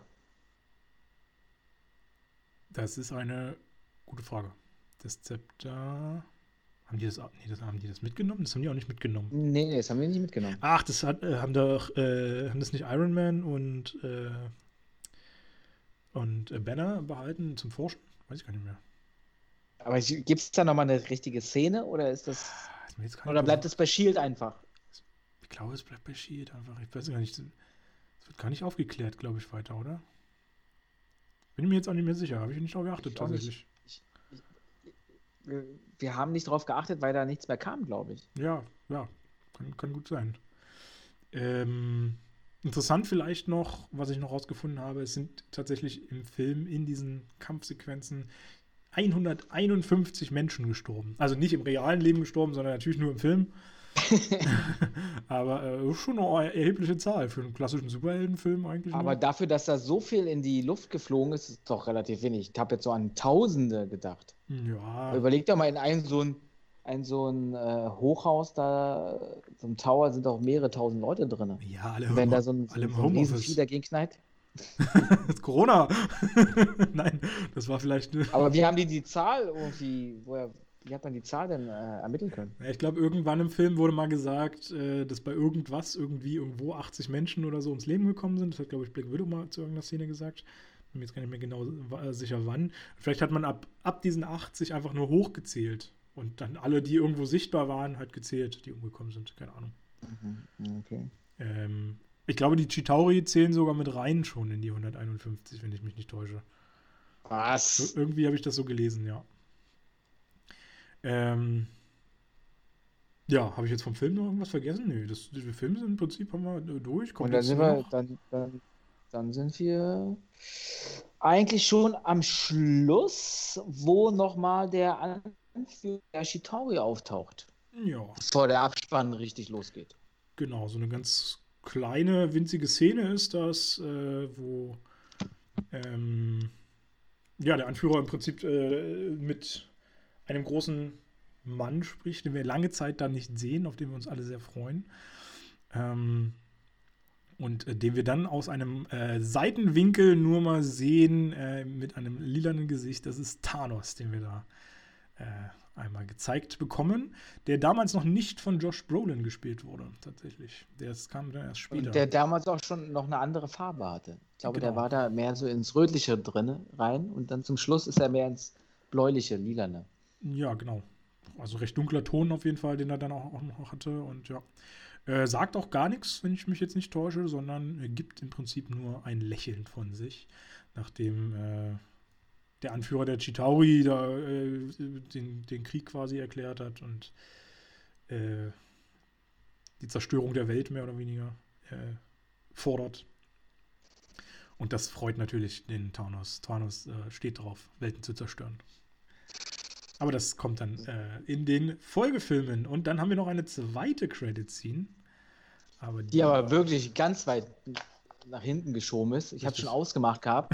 und habe dann irgendwann gelesen, ach, da gibt es ja noch was, halt noch angemacht. Ja. Und die ist auch richtig cool irgendwie gemacht. Weil die haben sie, glaube ich, bei der Weltpremiere noch nicht gehabt. Richtig. Erst ja. danach haben die die dann eingefügt. Auf Vorschlag von Tony Stark oder so, wahrscheinlich. Dass genau. ich richtig in Erinnerung habe. Alle Avengers-Helden sitzen in einem Shawarma-Laden und schlagen sich die Bäuche voll. Und der, und der Shawarma-Laden ist halt noch so gestaltet, dass da echt noch die gerade aufräumen, die ganzen Trümmermassen ja. wegmachen und alles so kreuz und quer liegt, aber die mampfen da ihr Shawarma. Jeder für sich. Ähm, ja, tatsächlich kann ich sagen, es mampft nicht jeder, denn Captain ah, okay. America sieht man nicht, wie er mampft. Alle anderen futtern ihr Shawarma gelegentlich. Aber Captain America sitzt nur dabei. Und das liegt nämlich daran, dass er eigentlich schon bei einem ganz anderen Film war. Er hat nämlich schon in der Zeit Snowpiercer gedreht, für den er sich auch mhm. ordentlich einen Bart wachsen lassen hat. Und ähm, damit er aber diese Szene noch machen konnte, die haben sie nämlich erst nachgedreht, die, kam, die war von Anfang an halt nicht eingeplant, so eigentlich, wie du es ja schon gesagt hast. Äh, um, um das eben zu machen, haben sie ihm eine Kiefernprothese verpasst. ähm, äh, die das dann und, und das, das, hat das quasi äh, dafür gesorgt, dass er gar nicht in der, in der Möglichkeit war, entweder was zu sagen oder was zu essen. Deswegen startet er. sag mal was. Mm. Deswegen startet er quasi seinen Shawarma nur so an. Und äh, ich fand auch noch interessant, man hat im Verlauf dieses Kampfes diesen Shawarma-Laden öfter mal gesehen schon. Also er kam im Hintergrund von äh, dem Kampf von Captain America irgendwie mal mit vor. Und ähm, witzigerweise, diese eine Szene, die dann reinkam, hat dafür gesorgt, dass äh, die Shawarma-Verkäufe in, in, in den USA plötzlich so rapide anstiegen, dass sie, also die sind richtig explodiert wohl. Die haben so viel Umsatz auf einmal gemacht, die kommenden Wahrscheinlich haben die, äh, der Großteil der Amerikaner erstmal erfahren, was ist Shawarma, was, okay, und die waren halt neugierig und wollten mal schauen, was da so abgeht. Ja, schön ein bisschen Schleichwerbung. Äh, Mentalische Küche. Äh, ja, fand ich nochmal ganz nett irgendwie. Ich meine, war vielleicht ein bisschen zu lang gezogen, weiß ich gar nicht, die letzte Szene. Hm. Haben so ein bisschen sehr lange äh, drin gehabt. Aber okay wirkte so ein bisschen befremdlich, hatte ich das Gefühl. So, grundlegend aber zum Film noch gesagt, ich fand ihn super geil. Bei mir ich auch. Kriegt dann 8 der beste 10. bis jetzt. Der ja. ist jetzt der beste, den wir überhaupt gesehen haben von den sieben Filmen. Beste insgesamt. weiß ich jetzt gar nicht, weil Iron Man 1 mag Be ich halt auch sehr, aber. Ich finde aber allein die Kombination, dass du es endlich mal geschafft hast, so viele Superhelden in einem Film ja, zu vereinen auf der Leinwand, das ist schon fast volle Punktzahl. Absolut. Wenn das dann noch rauskommt, und ich meinte ja auch am Anfang, dass gewisse Szenen schon sehr gealtert sind, aber die 30 Minuten, dieser Kampf, ey, immer noch top. Ja. Den Chitauris. Ich muss allgemein sagen, es waren ja wirklich so viele Hau drauf Szenen und es, es war halt nicht mehr so wie in den anderen Filmen. Es gab nicht mehr so viel Exposition, es wurde nicht mehr so viel gelabert, so viel drumrum gebastelt oder sowas, sondern es ging in vielen Sachen einfach mal volle Kanne drauf. Genau das, was man haben wollte. So ein bisschen äh, Power, Action, jetzt geht's los, man freut sich. Irgendwie, sie haben jetzt alle zusammengefunden und man, man freut sich halt vor allem auch auf die nächsten Filme total. Und ähm, ja, das hat mir auch so richtig, äh, richtig Spaß gemacht. Wie gesagt, diese ganzen humoristischen Einsätze, die dann da rein, äh, noch kamen, äh, die haben für mich so gut funktioniert. Die Gags waren auf dem Punkt oftmals. Äh, also ich hatte eine echt gute Zeit mal wieder. Was, was auch ein gutes Kriterium für einen Film ist, du hast ja da fast zweieinhalb Stunden und die waren schwupps, waren die um. Absolut, ja. Ich habe es ja auch nicht gemerkt. Es war so genial. Äh, ja, auf jeden Fall. Also ich war tatsächlich überrascht. Ich hatte den im Kopf nicht mehr so gut äh, in Erinnerung. Ähm, und ich finde auch endlich mal so diese Ernsthaftigkeit, was so diesen bösen Charakter angeht, in Form von Loki, ja. bis jetzt der stärkste Bösewicht. Absolut, ja. Gut, dass du es Also im Tor, im, im, Tor war er ja noch so ein kleiner Jüngling, sage ich mal, relativ schwach und jetzt äh, kriegt er so seine eigene Showbühne und schafft es wunderbar. Absolut. Äh, kann ich dir nur beipflichten. Äh, Tom Hiddleston macht es grandios, äh, Loki darzustellen und ähm, ja, der Film macht einfach neugierig auf mehr. Weil, ich meine, Loki existiert noch, das ist ja auch das Schöne. Es ist mal kein Bösewicht, der am Ende des Films dann tot oder verschwunden oder sonstiges ist. Er ist, existiert noch, er ist präsent, er wird weiter irgendwo in der Handlung wahrscheinlich vorkommen. Ähm, und ja, ich habe auch voll Bock darauf. Ähm, ja, In welchem Film geht's weiter? Genau, das äh, wollte ich dich eigentlich gerade fragen. Okay, dann muss ich sagen, äh, aber ich, ich, ich, kann gleich dazu sagen, ich habe mich, mich, nicht ordentlich informiert. Das weiß ich auch nur, weil Basti es mir gesagt hat. Wir müssen Iron Man 3 als nächstes wohl gucken. yeah. So viele Iron Man-Filme. Ja, ist krass, ne? Dass die jetzt alle gleich am Anfang angesiedelt sind. Die anderen haben wir alle nur einen Teil bisher bekommen. Ja, ich glaube, und deswegen mag ich Iron Man auch nicht so, weil man schon von Anfang an so übersättigt wurde. Ja. Also das hat dann irgendwann gereicht. Ja, kann ich verstehen. Aber dafür sind wir dann danach durch. Iron Man hat keinen vierten eigenen Film. Endlich. Ähm, dann kommt nur noch der ganze andere Schmarotzer-Zeug, den kein Mensch braucht. ja, Iron Man 3 nächste Woche also dann. Äh, ja, damit sind wir durch, glaube ich. Haben wir alles, ne? Das glaube ich auch. Ach, endlich. Und War wir, schön. wir haben schon wieder zwei Stunden und 40 Minuten gelabert. Mann, ey. unfassbar, unfassbar. Aber gut, äh, war auch ein großer Aber die Film. Zeit ist auch so verflogen. Absolut. Also muss ein guter Podcast gewesen sein. Wir gucken mal, ob wir die drei Stunden knacken. okay, äh, ich will das nicht noch lä- länger in die, in, die, in die Länge ziehen. Ähm, es hat mich sehr gefreut, dass ihr äh, wieder zugehört habt. Es hat mich äh, sehr gefreut, dass ich das wieder mit dir machen konnte, dass wir den Film angesehen haben. Ich bedanke mich. Ja, sehr, sehr schön, sehr klasse. Und ähm, lasst uns gerne, äh, gefällt mir überall da, Instagram, YouTube, bla, überall, wo es jetzt zu finden ist. Äh, dann auch und äh, gerne konstruktive Kritik, wie immer. Äh, lasst sie da. Äh, oder behaltet sie für euch. wie auch immer ihr das handhaben wollt. äh, ich wünsche euch eine schöne Woche. Bis nächsten Montag und ähm, bis demnächst in diesem Kino.